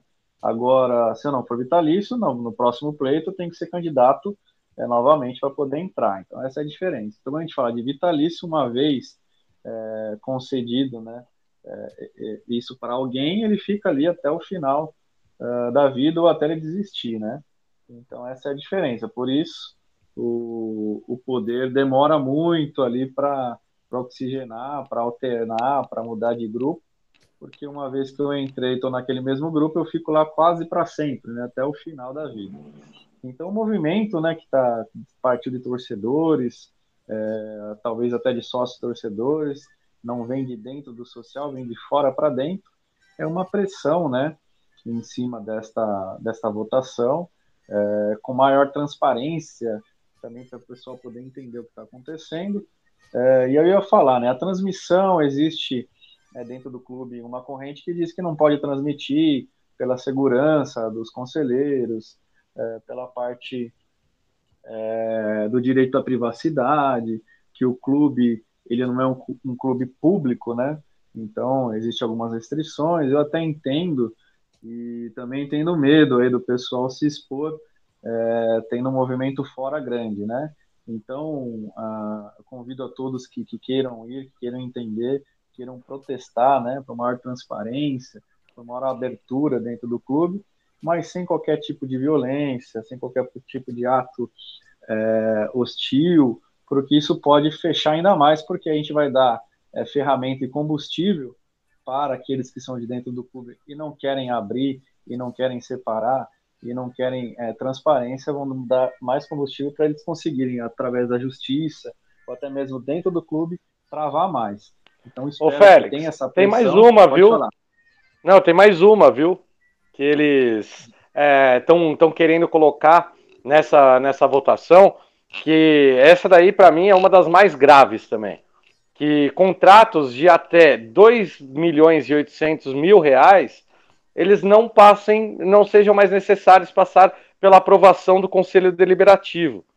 Então, ou seja, pequenos contratos, né, que aí vai de uma reforma numa piscina, vai é, de alguma coisa, alguma reforma em, uma, em um campo do, do social, é, qualquer tipo de coisa, algum por exemplo, vai, vai fazer uma ação com alguma empresa, de algum amigo, qualquer coisa, um contrato até 2 milhões e 800 mil reais não precisam mais de aprovação do Conselho Deliberativo.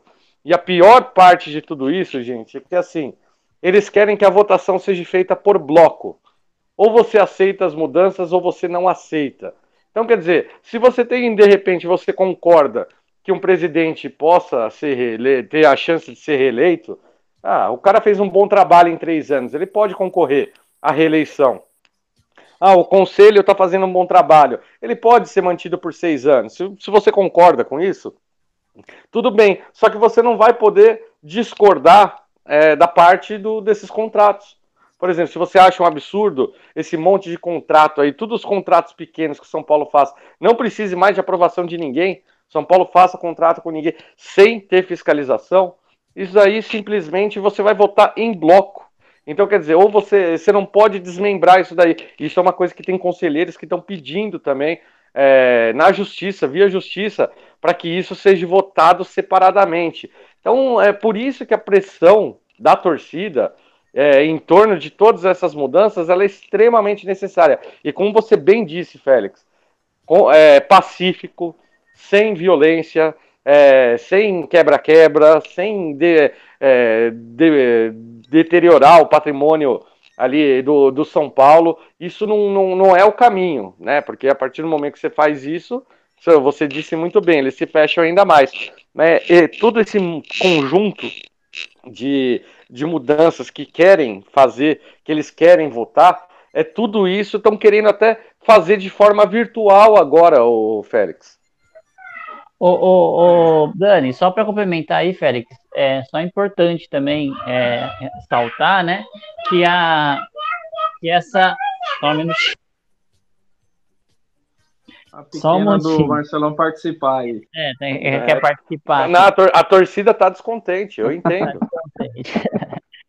Não, mas é, é que nas últimas semanas, nessa semana aí, teve, tivemos vários é, spaces lá no Twitter, né? Com várias horas, quatro, quatro horas de discussão, participaram conselheiros, né?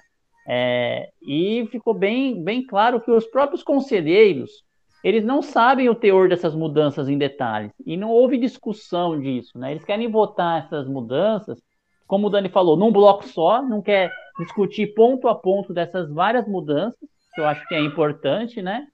E também tem a questão do- dos dessa situação dos conselheiros, né? Que eles não sabem o teor completo do- das mudanças. Então, por isso é importante que no dia 16 aí haja essa pressão da torcida para que haja essa, no mínimo, desmembramento ou uma discussão maior do projeto, né? É, e trazendo, quando você vota em bloco, né, não necessariamente você concorda com tudo. De repente você acha interessante uma reeleição, você acha importante, e no cenário externo, né, existem as eleições, e aí você acaba votando é, favorável, mesmo tendo alguma coisa que você não concorda, né? Quanto à apreciação do Conselho Deliberativo, né, nos contratos é, do valor que o Dani passou, acho que é 2,8, né, Dani? Se puder confirmar. 2, abaixo de 2,8 não, não precisa mais passar pelo conselho. Exato. A gente faz uma analogia aí com, com as prefeituras ou estados, a gente tem lá é, os caixas pequenos e também as ordens de, de serviço e de compra que não precisam de licitação. Ou seja, o São Paulo entende que abaixo de 2,8 milhões é, são valores baixos e que não precisa de todo esse processo, porque às vezes ele é demorado. Então, de repente, é, uma enchente encheu o social lá, a gente precisa fazer uma reforma, é, até colocar a ordem lá do dia, marcar a assembleia, juntar o conselho para ter o, o, parecer se é favorável ou não, etc., se leva muito tempo. Porém, é, a contrapartida disso é contratos.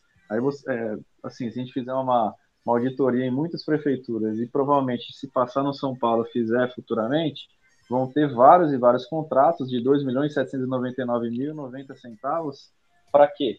Para fugir é, do conselho deliberativo, da aprovação ou não. Então, fraciona-se né, os contratos em valores menores para poder passar de uma forma mais rápida e mais fácil. Então, você imagina, que... imagina o, o, quanto que não iam gastar em máquina de Xerox, Félix. E outra, né? É, 10, 10 contratos de 2 milhões e meio já são 25 milhões, né? Que foi para o espaço aí. E não, não, não teve a fiscalização dos, do conselhe, dos conselheiros, né? Embora hoje mesmo eu não acredito que tenha essa fiscalização. Até porque a gente vê o contrato da Sportsbet lá, né? Que a assinatura deveria passar pelo conselho. Ele foi divulgado muito, de... ele foi divulgado pelo Casares, tudo, assinado e nem não passou pelo conselho. Só passou depois não. pelo conselho, só para aprovar. Ah, não, não e o conselho recebeu em branco. Pois é. é os conselheiros então, só na hora que tiveram acesso. Esse item aí que tem que aprovar, o conselho teria que aprovar antes de ser assinado, acho que hoje não acontece isso, né? Então, com essa flexibilização, muito menos ainda. João, você tá muito eu... quietinho, João. É, o só... pode perguntar. Vai Oi, lá, João. Desculpa, não, é o isso, torcedor cara. pode, pode perguntar aqui, né? Aí você completa. Tá, mas e isso muda o que no futebol? Aí que começa a raiz do problema, né? Então é aí que se discute contratos menores, se discute é, planejamento financeiro, aí que se discute aprovação de contas ou não. Então começa-se o clube ali e depois vai se criando as vertentes. Então é importantíssimo, sim, porque como já aconteceu, né? Teve vários casos aí, por exemplo, a volta ao público, preço de ingresso, que a torcida fez pressão e conseguiu, né? A, a liberação, valor menor. Teve também recentemente, hoje, né? Uh, o São Paulo vai jogar contra o América Mineiro em Belo Horizonte, né? E não tinha ingresso para visitante. Segundo o América Mineiro, o São Paulo não fez essa requisição, segundo o Estatuto do Torcedor. E aí teve uma pressão da torcida uh, de Belo Horizonte, em cima do América, respingou na, na diretoria aqui do São Paulo, e acabou-se é, fazendo um acordo entre os dois clubes e liberando a carga de ingresso à torcida visitante. Ou seja, sem pressão, sem conhecimento, sem informação, é, o clube fica fechado, menos transparente, e a probabilidade de erros e, e prejudicar, é, erros que prejudiquem o São Paulo são muito maiores do que acertos, né, Dani? Outro Não, caso posso... importantíssimo aí, Dani, que a gente esqueceu de falar que vai ser votado, é que agora para conselheiro poder participar da diretoria, né? Que hoje o estatuto proíbe, embora o Belmonte esteja, né? Mas não é oficial, mas vai ser oficializado que o conselheiro abnegado poderá ter cargos na diretoria de futebol, enfim. Legalizar a função Legalizar do abnegado. Do Belmonte, pronto, dos abnegados, ou seja, cadê o profissionalismo, cadê as pessoas que são profissionais que deveriam vir para cuidar do futebol, cuidar das finanças, cuidar do marketing, cuidar da comunicação, enfim, vai continuar dentro ali do grupo político, dentro dos conselheiros. Só desenhando para a galera que nos ouve, né? Então eu sou conselheiro, eu voto escolho o presidente, e hoje é proibido pelo estatuto que eu exerça a função é, de futebol, cargo diretivo, mas existem é, esse ponto a ser votado para que eu possa sim fazer parte. Aí eles colocam é, lá, só ter, na, na verdade, Félix, é, ó, na verdade, Félix, só para botar um, é, assim, um, um, parênteses em cima disso, é que o conselheiro ele, ele pode participar desde que ele abra a mão da vaga dele no conselho. Então, assim, ele tem, ele tem que é abrir. É, não é mais conselheiro. Então, você vai você vai ser um diretor, mesmo que seja um abnegado, né? Uma pessoa que não vai receber é, salários, é uma pessoa que vai se dedicar exclusivamente para o clube. Você não, você tem que abrir mão porque é, é um conflito de interesse. Quer dizer, eu, o cara ele, ele é conselheiro e ele está como diretor. Então, ele, é, é, como é que ele vai ser cobrado por isso, né? Ele vai ser cobrado por quem? Por ele mesmo, né? Que ele é conselheiro, ele vai cobrar ele. Então existe um conflito de interesse nesse, é, nesse cargo, por isso que ele foi proibido estatutariamente. Só que é aquela coisa, né? O, o Biasotto, que é o nosso gerente lá, o remunerado do, da base, ele tem um abnegado do lado dele, trabalhando junto com ele. O Rui Costa, que é o gerente de contrato, que é o, o cara que veio para o lugar do Alexandre Pássaro, ele responde para o Belmonte. Então sempre tem um dirigente abnegado, como eles gostam muito de falar, sempre tem um abnegado acima que esse, dire... Eh, que esse dirigente executivo contratado de mercado tem que responder. Então é totalmente ao contrário do que diz o nosso estatuto. O nosso estatuto diz que tem que ter notório saber as pessoas que ocupam que ocupem esse cargo diretivo. Né? Então, é, essa é uma briga, e o Marcelão levantou muito bem, que é um ponto que vai ser votado, que é para legalizar aí to, toda essa manobra né, que, que, que, é feita. Porque o que, que acontece, gente? Como que é, o Casares ganhou tanto voto? Ele ganhou tanto voto porque ele fez uma campanha enorme dentro do clube social, internamente, e está distribuindo cargo, dentro, é, cargo de diretoria para esse monte de, de, de conselheiro que ajudou ele a ser eleito. Então, é querendo ou não, isso é uma troca de favores. E aí isso acaba prejudicando demais o clube, porque ao invés de você ter pessoas competentes na parte diretiva, você tem aquele monte de gente que te ajudou a, te, a se eleger. E é esse o maior problema do São Paulo, porque com isso ele fica cada vez mais fechado, né, Marcelão? O, o Félix. É, exatamente. A gente é, prega pelo profissionalismo, né? Então, profissionalismo Existem é, pessoas de notório saber dentro do social? Claro que existe. A gente conhece aqui alguns que eram e saíram, outros que estão lá. São caras inteligentíssimos, são paulinaços, que podem ajudar. Bem-sucedidos. Exatamente. Porém, o estatuto não permite esta forma, né? O conselheiro, se for entrar, ele tem que sair. E a gente vê publicamente, externamente, é, demonstrando a todos que não estamos respeitando o próprio estatuto. Então, o presidente que não, que não é, segue a Constituição, o presidente que não segue o estatuto, o presidente, o síndico que não segue a convenção de condomínio, por exemplo, ele está é, agindo de má fé, ou com desconhecimento, ou ele está é, agindo sem a, a, devida atenção, né, imprudente, imperito, enfim. É isso que a gente vê acontecendo no São Paulo, e é por isso que a torcida fazendo barulho externo, a mídia vai acabar é, informando, acompanhando, e isso acaba é, influenciando de alguma forma dentro do clube. Mas, como eu disse, a gente tem que tomar muito cuidado para é, essa pressão não ferver demais e partir aí para atos criminosos, que aí sim a gente vai desandar e perder qualquer influência dentro do clube. Boa, João!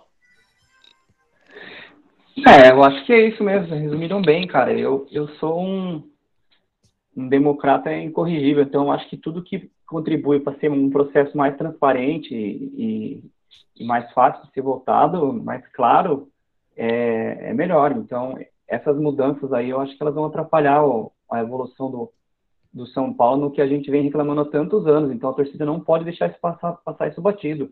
É até legal que teve um, um, o Ronaldo Fenômeno participou de um podcast, né, semana que ele falou lá, e ele citou essa questão de que é um grande problema dos clubes essa questão da, da, de ter muita gente mandando, muita gente dando pitaco, e isso, isso barra as evoluções, barra a mudança, barra a, as coisas de evoluírem. Então, que é uma coisa que a gente está cansado de ver no São Paulo. Então... É, mas, mas, ele também não pode ser muito exemplo, né? Que ele rebaixou um clube. É, não, sim. Mas só puxando um exemplo de. Só que ele é dono do clube, né, o João? Não, é diferente, é diferente. É, mas, mas, esse, mas esse é o fator do clube é, empresa, é, né? É, é ele, só é ele, não é um, um, grupo, um grupinho de, de, de conselheiro, de, né? Então, é, é diferente, assim, acho que essa é a grande questão, cara. é. Oi. Vamos para os palpites aí. Amanhã tem jogo de São Paulo, hein? É, Quinta-feira tem jogo de São Paulo contra o, o América, né? Só para a gente depois, daqui a pouco, já encerrando essa parte da, da, discussão, que a gente vai discutir também na semana que vem sobre essa questão do dia 16, né? Ainda tem mais uma semana. É, e lembrando, quem está nos ouvindo, que nesta é, quarta-feira o futebol feminino do São Paulo a final do Paulista Feminino, né? Quarta-feira, às 21 horas, contra o Corinthians, lá na Arena Itaquera. São Paulo precisa apenas de um empate aí para ser campeão, né? Do Paulista Feminino. Vamos torcer aí para as meninas conseguir um título aí pro, pro futebol e, que elas merecem. E acabou de ser campeão sub-17, né? As meninas. Em cima do, do Santos, né? Pois é, já fomos, campeões agora e agora o time principal tá, vai lutar aí pelo Paulista Feminino. Maravilha, boa, boa. Então, Sport TV. É, vamos ver aí. O Hugo estava querendo narrar. A gente vai ver se consegue montar a equipe também para fazer essa transmissão, porque tem jogo na quinta, como você bem disse. Então a nossa equipe está reduzida. Mas vamos, vamos ver, vamos ver se a gente consegue fazer a transmissão também desse jogo. Ô, João, você quer complementar o assunto? Não, bora para o palpites. Eu acho que todo mundo já falou bem de, desse tema aí. Maravilha. Então, ó, gente, São Paulo e América Mineiro, jogo aí decisivo para o São Paulo? Não, não é decisivo. É um jogo aí que o São Paulo tem mínima chance de tentar ficar em oitavo lugar e garantir a, aí o, o é, a vaga para pré-Libertadores. Seria aí, assim, um prêmio de consolação. Você sabe pra... a combinação, Dani, para acontecer isso, além da vitória do São Paulo? Cara, assim, ó, se o São Paulo ganhar a partida, hoje o América Mineiro ele tá em oitavo. Vamos pegar a tabela aqui. E aí eu acho que é. fica mais, mais fácil é, a gente não, é falar. Assim, ó, tem, que, tem que ganhar, aí tem que juntar as esferas do dragão, na hora de tomar uma surra. É, é, é, é, mais ou menos isso. É mais ou menos alinhar, isso. Alinhar, esperar o alinhamento da Lua com Júpiter e, Netuno no mesmo momento. Tem, o Cruzeiro tem que tá, voltar para a Série A. o Vasco o Pablo, também. E o Pablo fazer head trick no jogo. Aí o São Paulo. Oh, já, fez, então... já fez esse Falem isso. Ó, ó, vamos fazer aí basicamente, né? Basicamente, São Paulo ele tá com 48 pontos, ele pode chegar no máximo a 51. Só que, por exemplo, o Fluminense, que tem 51 pontos também, é, o Fluminense ele tem mais vitórias que o São Paulo. Então o São Paulo não ultrapassa o Fluminense. É, no máximo empataria com o Fluminense e ficaria com 51 pontos na oitava colocação, que hoje é do América, que tem 50. Então o São Paulo precisaria ganhar do América e teria que torcer contra Atlético Goianiense, Ceará, Santos e Internacional.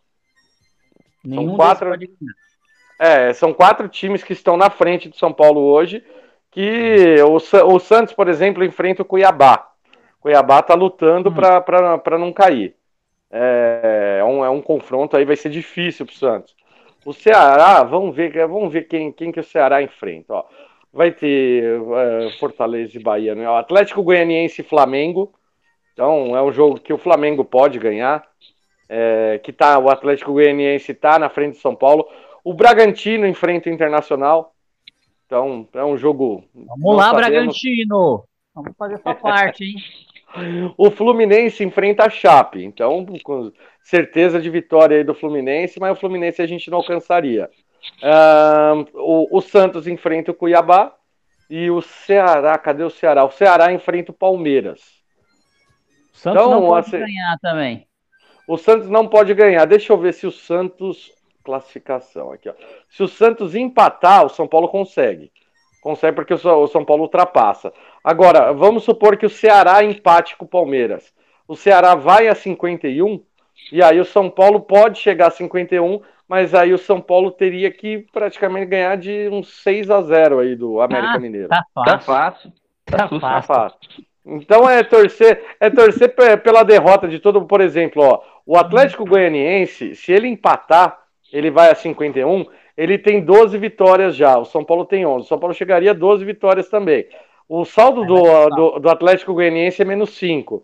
Então aí o São Paulo com uma vitória, ele teria aqui, ó, aí, olha só, se, o São Paulo precisaria, meus amigos do céu, vencer por dois gols o América para passar o Atlético Goianiense.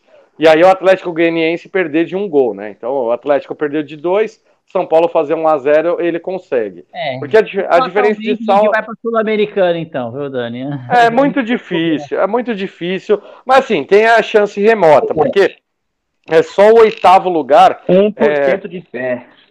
Como é que é? 99, 1% de chance e 99% de fé. É isso aí. É, mas é mentira, a... não tem esperança, não. É, eu também, eu também não tenho esperança, porque é uma combinação muito grande de resultado. Mas assim, pensando aí numa Sul-Americana, uma. É, quanto melhor você está classificado, também melhora o chaveamento, né? Tem o ranking também da Comembol que é levado em conta na hora do sorteio. É, qual o seu palpite aí, João, para São Paulo e América Mineiro na quinta-feira? Ah, cara, depende de quem vai jogar, hein? 3 a 0 São Paulo, não tô brincando. Cara, não faço ideia de quanto vai ser esse jogo aí, cara. São eu Paulo vai já... ter vários desfalques, tá, já... João? Já avisando você. Não vai ter o Arboleda, não Luciano. vai ter o Luciano e não vai ter o Liseiro. Mas aí o Liseiro não é desfalque. Não, é, não é desfalque, é ajuda. É, sem o Arboleda, o América tá, não, tá, não tá muito. Deixa eu fazer meus cálculos aqui. ah, cara, eu acho que nós vamos terminar aí com, com mais uma vitóriazinha aí de 1x0, magrinha. Goleada de 1 a 0 João. Boa. É. Você, você, Félix, qual o seu placar para São Paulo e América Mineiro? Cara, jogaço de despedida da temporada. Só confirmando aqui a informação que a gente passou, né? O Sub-17 do São Paulo foi campeão em cima do Corinthians, tá? Não em cima do Santos, lá na Arena Boa. Itaquera. Boa, e... boa, do Corinthians. Isso. E vai ser campeão. Exatamente. Agora o, o, principal vai ser campeão em cima do Corinthians de novo. Então, lá também. Isso. Lá também. Assim, As meninas mostrando para os caras como é que ganha lá. É isso aí. Como é que faz, como dizeria o Benítez, né? Mas vamos lá. É, palpite para o jogo. Palpite do coração. São Paulo 2 a 0 e classificado para Libertadores. Palpite da razão. América 3, São Paulo 0, fim de feira, fim do ano, fim de tudo. Rapaz. Ai, ai, terminar o ano vou... com 3 a 0 olha. Se bem, se bem que agora eu vou dizer por quê? É, eu vou dizer porque o América fez promoção de ingresso. Segundo o que consta aqui, não sei se é verdadeiro, se é fake, já tem o Vale Cerveja lá, eles vão distribuir cerveja. Tem open bar, open bar. É, então, o negócio lá vai ser uma festa, um pré-carnaval antecipado, fora de época. Então vai estar todo mundo animado. Imagina gente, a animação do nosso time, não valendo mais nada e com chances mínimas, remotíssimas de Libertadores. Por isso que a razão diz 3 a 0 América, mas o coração acredita que vai dar tudo certo. Boa! Você, Marcelão, São Paulo e América, o nossa, um, um clássico Sudeste Minas, jogaço, clube empresa versus clube arcaico. O que, que você vê? É, fim de feira, né? Como o Félix falou ali, né? Que não vai ter ninguém animado para assistir esse jogo, para acompanhar esse jogo. E não, não vale nada, né? Mas assim, eu acredito que, como o São Paulo oscila muito nesse campeonato, então faz um jogo bom e um jogo ruim. O jogo bom já fez, que foi contra o Juventude, eu acho que vai ser um jogo ruim. Então eu vou no palpite 0 a 0 esse jogo aí. Boa, 0 a 0 um, é, o result... 49 pontos na tabela e a gente encerra o Campeonato Brasileiro de 2021. Ô, ô, ô Marcelão, você tem aí o.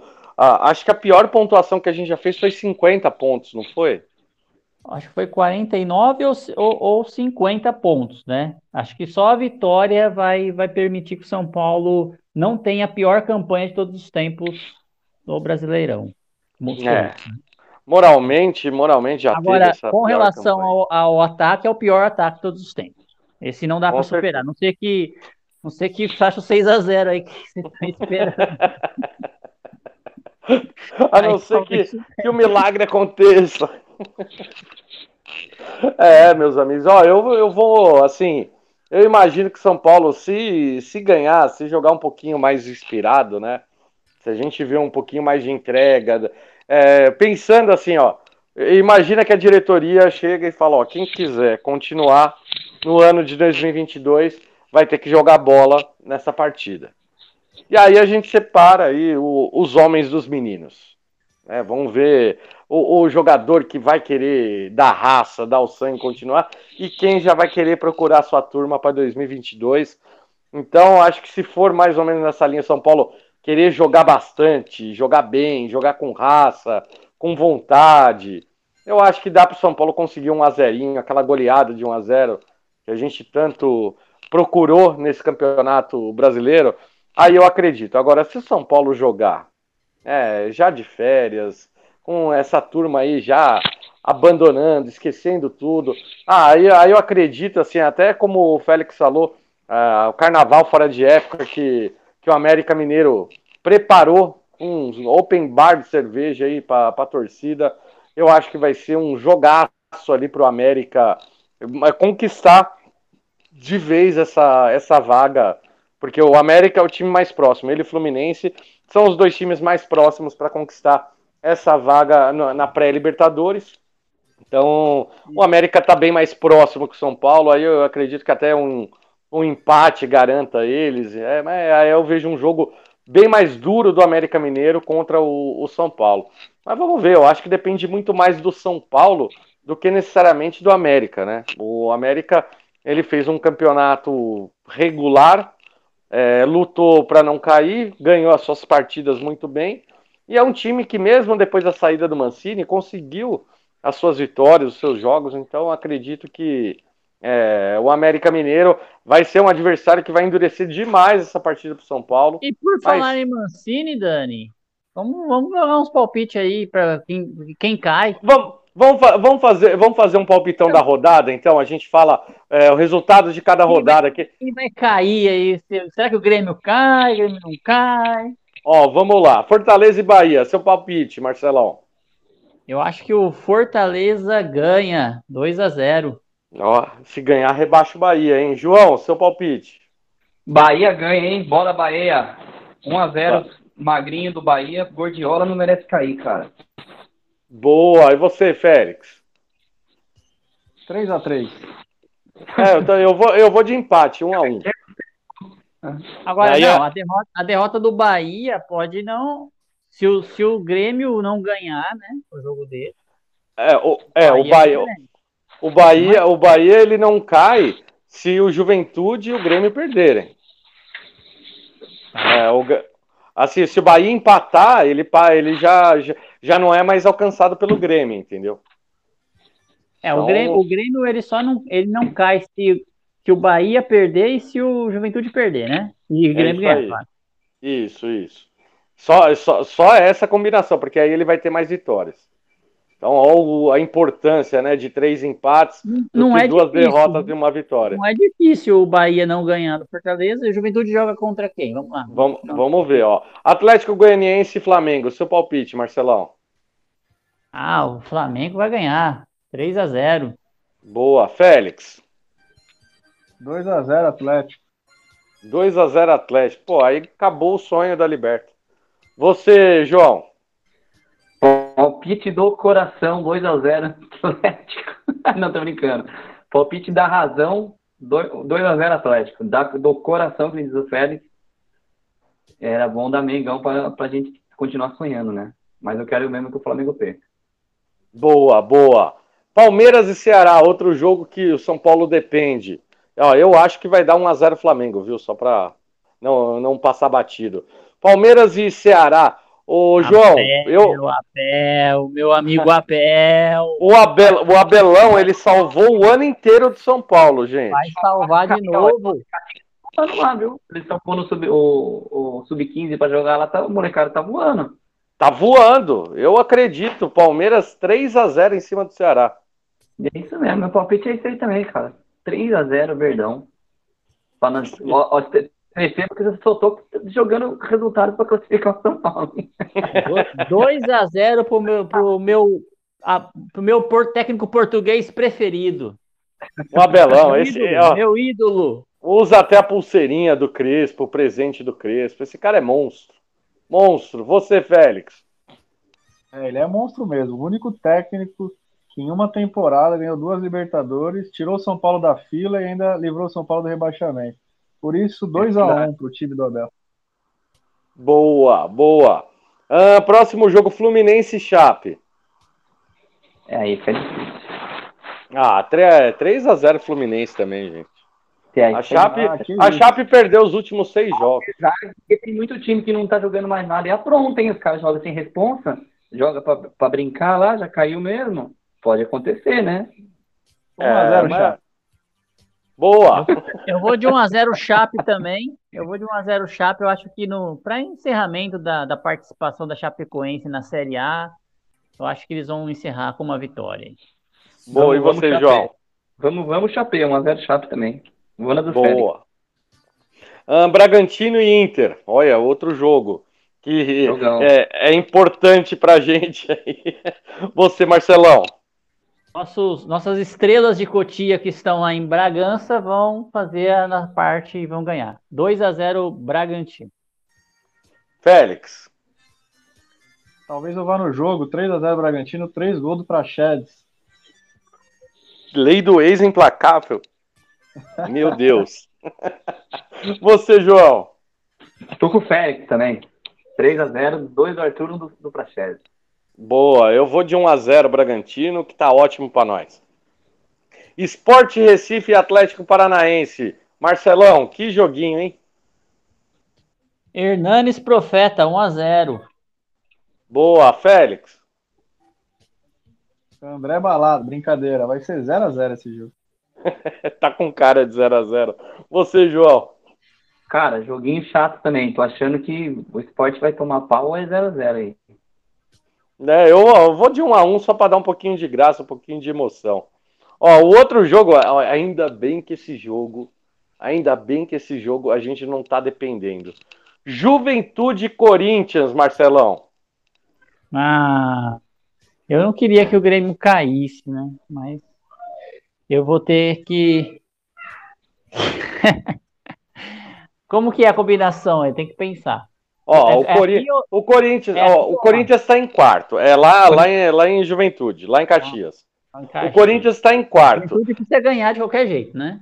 o Juventude precisa ganhar porque tem. Tá É, ele, ele tá na zona, então ele precisa ganhar. Olha, o Corinthians tem muita vontade de rebaixar o Grêmio. Ele tentou de tudo aqui, não conseguiu. E eu acho que vai tentar de tudo lá, vai jogar a vida para rebaixar o Grêmio. Então eu acho que vai dar Corinthians 1 a 0 aí. Corinthians 1x0? Não, mas tem que dar juventude 1x0 Tem, pra tem rebaixar. que o dar. Juventude 1x0 para rebaixar o Grêmio.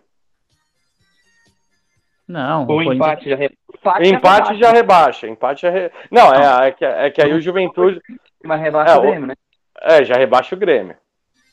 Então vai dar empate. Ah, não, para rebaixar o Grêmio, o- o Juventude tem que ganhar? Não, É. o Juventude tem que ganhar.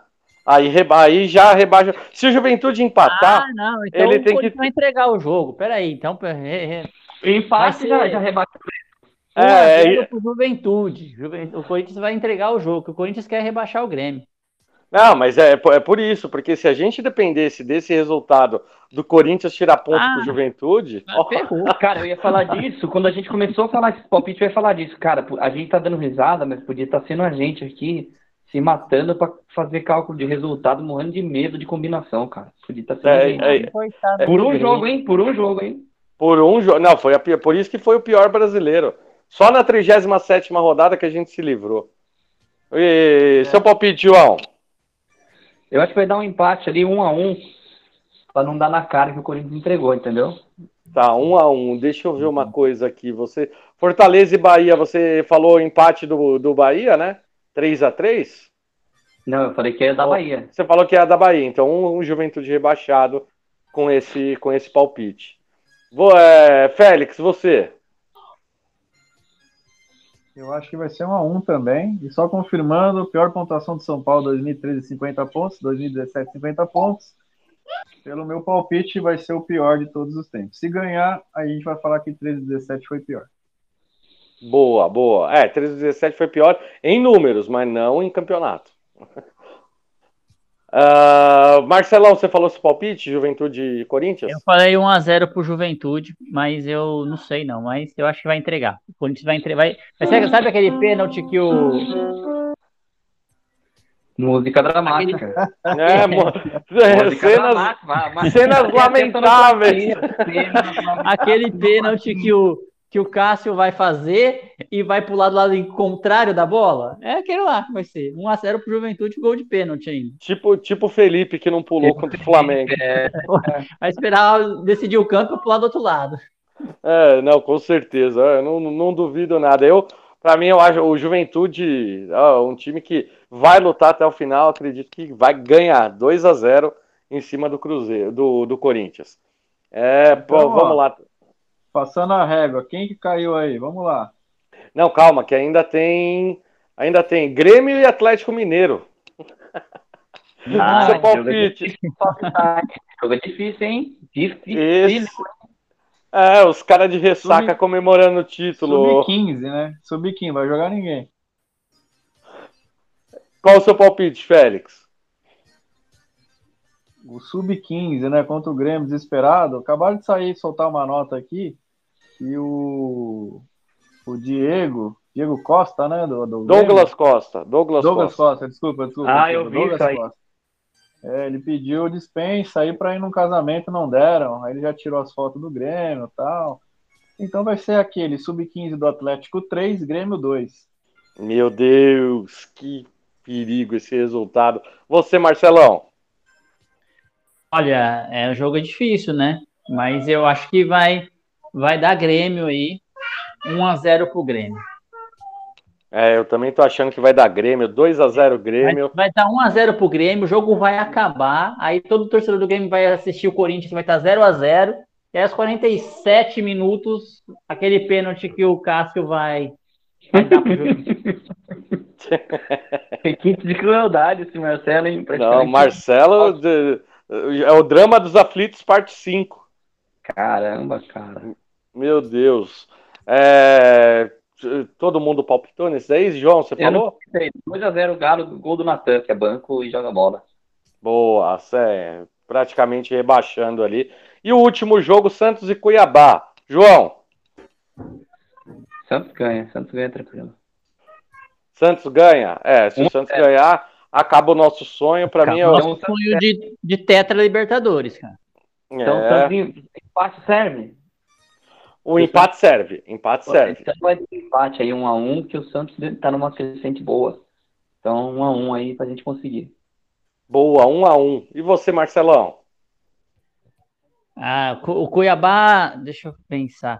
É, o Cuiabá, o Grêmio precisa que o Cuiabá faça Cuiabá. um resultado? Não, não precisa não, né? Cuiabá, é. Não, o, o, Cuiabá com empate se salva do, do, do rebaixamento. E, e, aí prejudica o Grêmio. O Grêmio não. É, não, aí é só o Juventude que pode passar. Ah, tá. Bom, eu vou no sonho do Tetra da nossa Libertadores, né? Então vou de empate também, 2 a 2 Boa, 2 a 2 Você, Félix? Cuiabá vence com tranquilidade, 3 a 1 Ótimo, Cuiabá, ótimo. É o Cuiabá. É o Cuiabá. É. Eu, eu acredito, eu acredito, ó, vocês falaram 1 a 1 2 a 2 3 a 3 Empate okay. dramático, dramático, e o nosso tricolor consegue a vaguinha tão sonhada para pré-Libertadores. Merecem esses guerreiros, né? Merecem, lutaram muito jogando. Olha, nem fizeram panela esse ano, merece. Campanha eu já teria dado folga para eles hoje, ontem já, já tinha dado férias para eles. Já. Não, esses guerreiros merecem, gente. Olha, vou falar uma coisa para vocês, viu? Ô, São Paulo, que fase, que ano. Meu Deus do céu.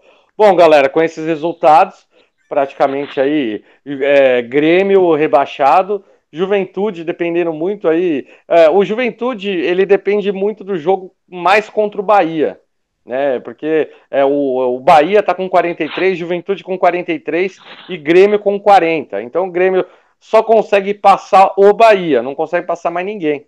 Então é, são esses três times praticamente que estão lutando aí por uma vaga. Quem perder praticamente está rebaixado no Campeonato Brasileiro. De Provavelmente 2021. 45 salvaria de novo, né, Dani? Salvaria, salvaria, porque só que assim, ó, ó, ó, o detalhe, né? Se Juventude e Bahia ganham e aí o, e o Cuiabá perde, aí o Cuiabá é rebaixado. Porque aí o Cuiabá ficaria com 46 mas teria uma vitória a menos que os dois. Então, é. aí o Cuiabá, Cuiabá cairia por, é, pelo 40, número de vitórias. 46 era, é, 45 era perigoso, mas acho que o São Paulo 45 ia escapar também. Mas tudo então, bem. Então, é, mal o perigo. Se Juventude, se Juventude e Bahia ganham, iam para 46, São Paulo com 45 caía. É, bicho. É, não. Mas não você é acha que o Corinthians, o Corinthians ia deixar o Juventude ganhar? Ah, lógico que não, né? Você acha? Ah, mas vai ajudar o São Paulo, né? Com certeza. Ah, não ajudamos, o grafite não ajudou a evitar o rebaixamento não, dele? Até parece que eles iam devolver o favor. Ia retribuir. ah, bom. Cara, é isso aí. Bom, gente, é, terminamos aqui. Acho que hoje foi um papo mais de alívio, mais de desabafo do que necessariamente, assim, comemorar a permanência na Série A. É, como o Miranda mesmo disse nos bastidores, é, não, não tem nada do que se orgulhar do que o São Paulo. O São Paulo se manter é questão de obrigação é, na, na primeira divisão. É o quarto maior é, orçamento da Série A. Então é muito grave tudo que aconteceu nesse ano com o São Paulo. É, e eu espero que tenha uma reformulação. E é, a reformulação ela precisa ser primeiro interna. O São Paulo precisa melhorar muito o seu processo interno, que hoje está acabando, está destruindo o futebol. É, é, muita, é muita coisa que está acontecendo de dentro para fora e que a torcida ela pouco participa, pouco pode ali é, conseguir fazer alguma coisa mudar. Então, o dia 16 é fundamental para que você, torcedor, saiba que é, por que, que todo mundo está chamando de golpe, né? Esse, esse lance do dia 16 e até o presidente da Independente não, tá, tá rebatendo isso. É porque, na verdade, é, é, o, quem chama de, é, é, isso de golpe é exatamente porque está vendo que você não vai conseguir mais, de uma forma direta, do jeito. Assim, ó, o São Paulo já é fechado, vai deixar o São Paulo mais fechado ainda. Então, é uma forma desse pessoal se perpetuar no poder. Então, entendam, entendam que isso daqui não tem nada de movimento político do clube, é uma coisa de torcedor que está começando a entender como funciona a política interna do clube e está pressionando por mudança. Então, se você está descontente com o clube, se você não concorda com muita coisa que tem acontecido, não deixa de participar. No Morumbi, portão 17, às 18 horas, no dia 16 de dezembro. E o detalhe, viu, gente? Escolheram uma data histórica do São Paulo, que foi a data de refundação do clube, para fazer essa votação. Então, nada mais simbólico do que uma turma querer se perpetuar no poder no, na data de refundação do clube. Então, prestem um pouquinho de atenção. É, às vezes pode parecer que é só assim, nossa, isso daí é, é só coincidência. Pensem direitinho, que não é só coincidência, não. Muito obrigado a todos que ouviram, que participaram. Quem vai ouvir ainda, muito obrigado. E é isso aí, Marcelão, por favor, seu boa noite, suas considerações finais. Bom, gente, é finalmente, né, um programa, como você falou, de alívio, né, que a gente está finalmente chegando ao fim do campeonato. Escapamos do rebaixamento, não tem nada que comemorar mesmo, né, não há o que comemorar. Agora a gente tem uma outra luta aí, que é essa luta do dia 16. Então, aqueles que não puderem, né, é, estar no Morumbi no dia 16, que ajudem também repercutindo nas redes sociais, né, é, divulgando, apoiando aí os movimentos que vão ter até o dia 16, para que a gente evite essa essa aprovação aí, né, para que os conselheiros se sintam pressionados por, pelo ambiente de fora e evite essa essa aprovação. Então é isso, gente. Agradecer todo mundo que ouviu e estamos juntos. Vamos para os próximos programas aí. Esperamos que 2022 seja um ano melhor aí para São Paulo. Boa, Marcelão. João, por favor, cara, seu boa noite, suas considerações finais. É, agradecer você, Dani, agradecer aí, ó, Marcelão, Félix, e da parceria que a gente tem aí, que estamos chegando no final do, da temporada, final do ano. Agradecer vocês aí pela presença, pela parceria de sempre que nós temos. Falar para o pessoal, pessoal, seguir a gente nas redes sociais, procurar a rádio, procurar perfil do Portão 6. Compartilhem, interagem com a gente aí, que fazem parte disso. Agradecer quem está ouvindo agora, ficou até o fim. E agradecer também quem está ouvindo no podcast aí. Vocês são muito importantes para a gente. E sobre São Paulo, cara. Ah, vamos no próximo episódio também aproveitar que eu quero participar também do, da lista de dispensa. Estou louco para participar, discutir sobre isso, uma belíssima lista de dispensa. Estou ansioso por esse momento. Mas é isso aí, cara. Obrigado a todo mundo aí. Boa noite. E vamos São Paulo. Boa, João. Félix, meu querido, por favor, seu boa noite, suas considerações finais. E é mais um fim de temporada chegando, Félix. Com certeza, Dani. Um fim de temporada com alívio, né? Ufa, conseguimos fugir de um rebaixamento. Agradecer o pessoal da Rádio Tricolor FC, aos ouvintes que estão aí é, até agora com a gente, também o pessoal do Portão Cast. Agradecer em especial o pessoal que ouve o Portão Cast, mandou lá é, nosso Instagram, no meu perfil pessoal também, no WhatsApp, é, o Spotify, né, faz aquela retrospectiva 2021 e bastante gente mandando ali entre os top 5 de podcast o Portão Cast. A gente fica muito feliz de saber que a gente não está falando sozinho, tem bastante gente na audiência, bastante gente interagindo. Em especial ao Henrique lá do grupo do WhatsApp do Portão 6, que sempre está ouvindo, e também ao nosso queridíssimo amigo, sempre falando dele, mas vou reforçar novamente, o Milton Júnior do Morumbi Station, que entre os top 5 dele estava lá o nosso Portão Cast. A gente fica muito feliz saber que ele sempre está na escuta e interagindo com a gente. Então, um grande abraço ao Milton, aos ouvintes da Rádio Tricolor FC e também em especial aos ouvintes do Portão Cast. Vamos seguindo, porque não acabou ainda, não acabou a temporada. Tem mais programas, tem mais novidades e vamos São Paulo. Obrigado a todos. Maravilha, maravilha. Gente, queria agradecer vocês aqui, primeiramente, que a gente, num, em longos debates e bate-papos, decidimos fazer esse programa, essa união aqui da Tricolor FC com o Portão 6. É muito bacana. Não é o último programa, gente, calma, podem ficar tranquilos. A gente ainda vai debater muito. Vamos pegar essa época aí de férias, de, é, de alguns. Assim, é um período aí é, sem o tricolor, vamos tentar trazer um pessoal aí para fazer algumas entrevistas. Estamos bolando algumas coisas bem legais e eu espero que vocês continuem acompanhando a gente. Então, muito obrigado aí, Marcelão. Muito obrigado, João. Muito obrigado, Félix. Obrigado também todo o pessoal do Portal 6, a Merida, o Gui e, todo, e todos os ouvintes também do Portão do Portão Cast que acompanham também a Tricolor FC.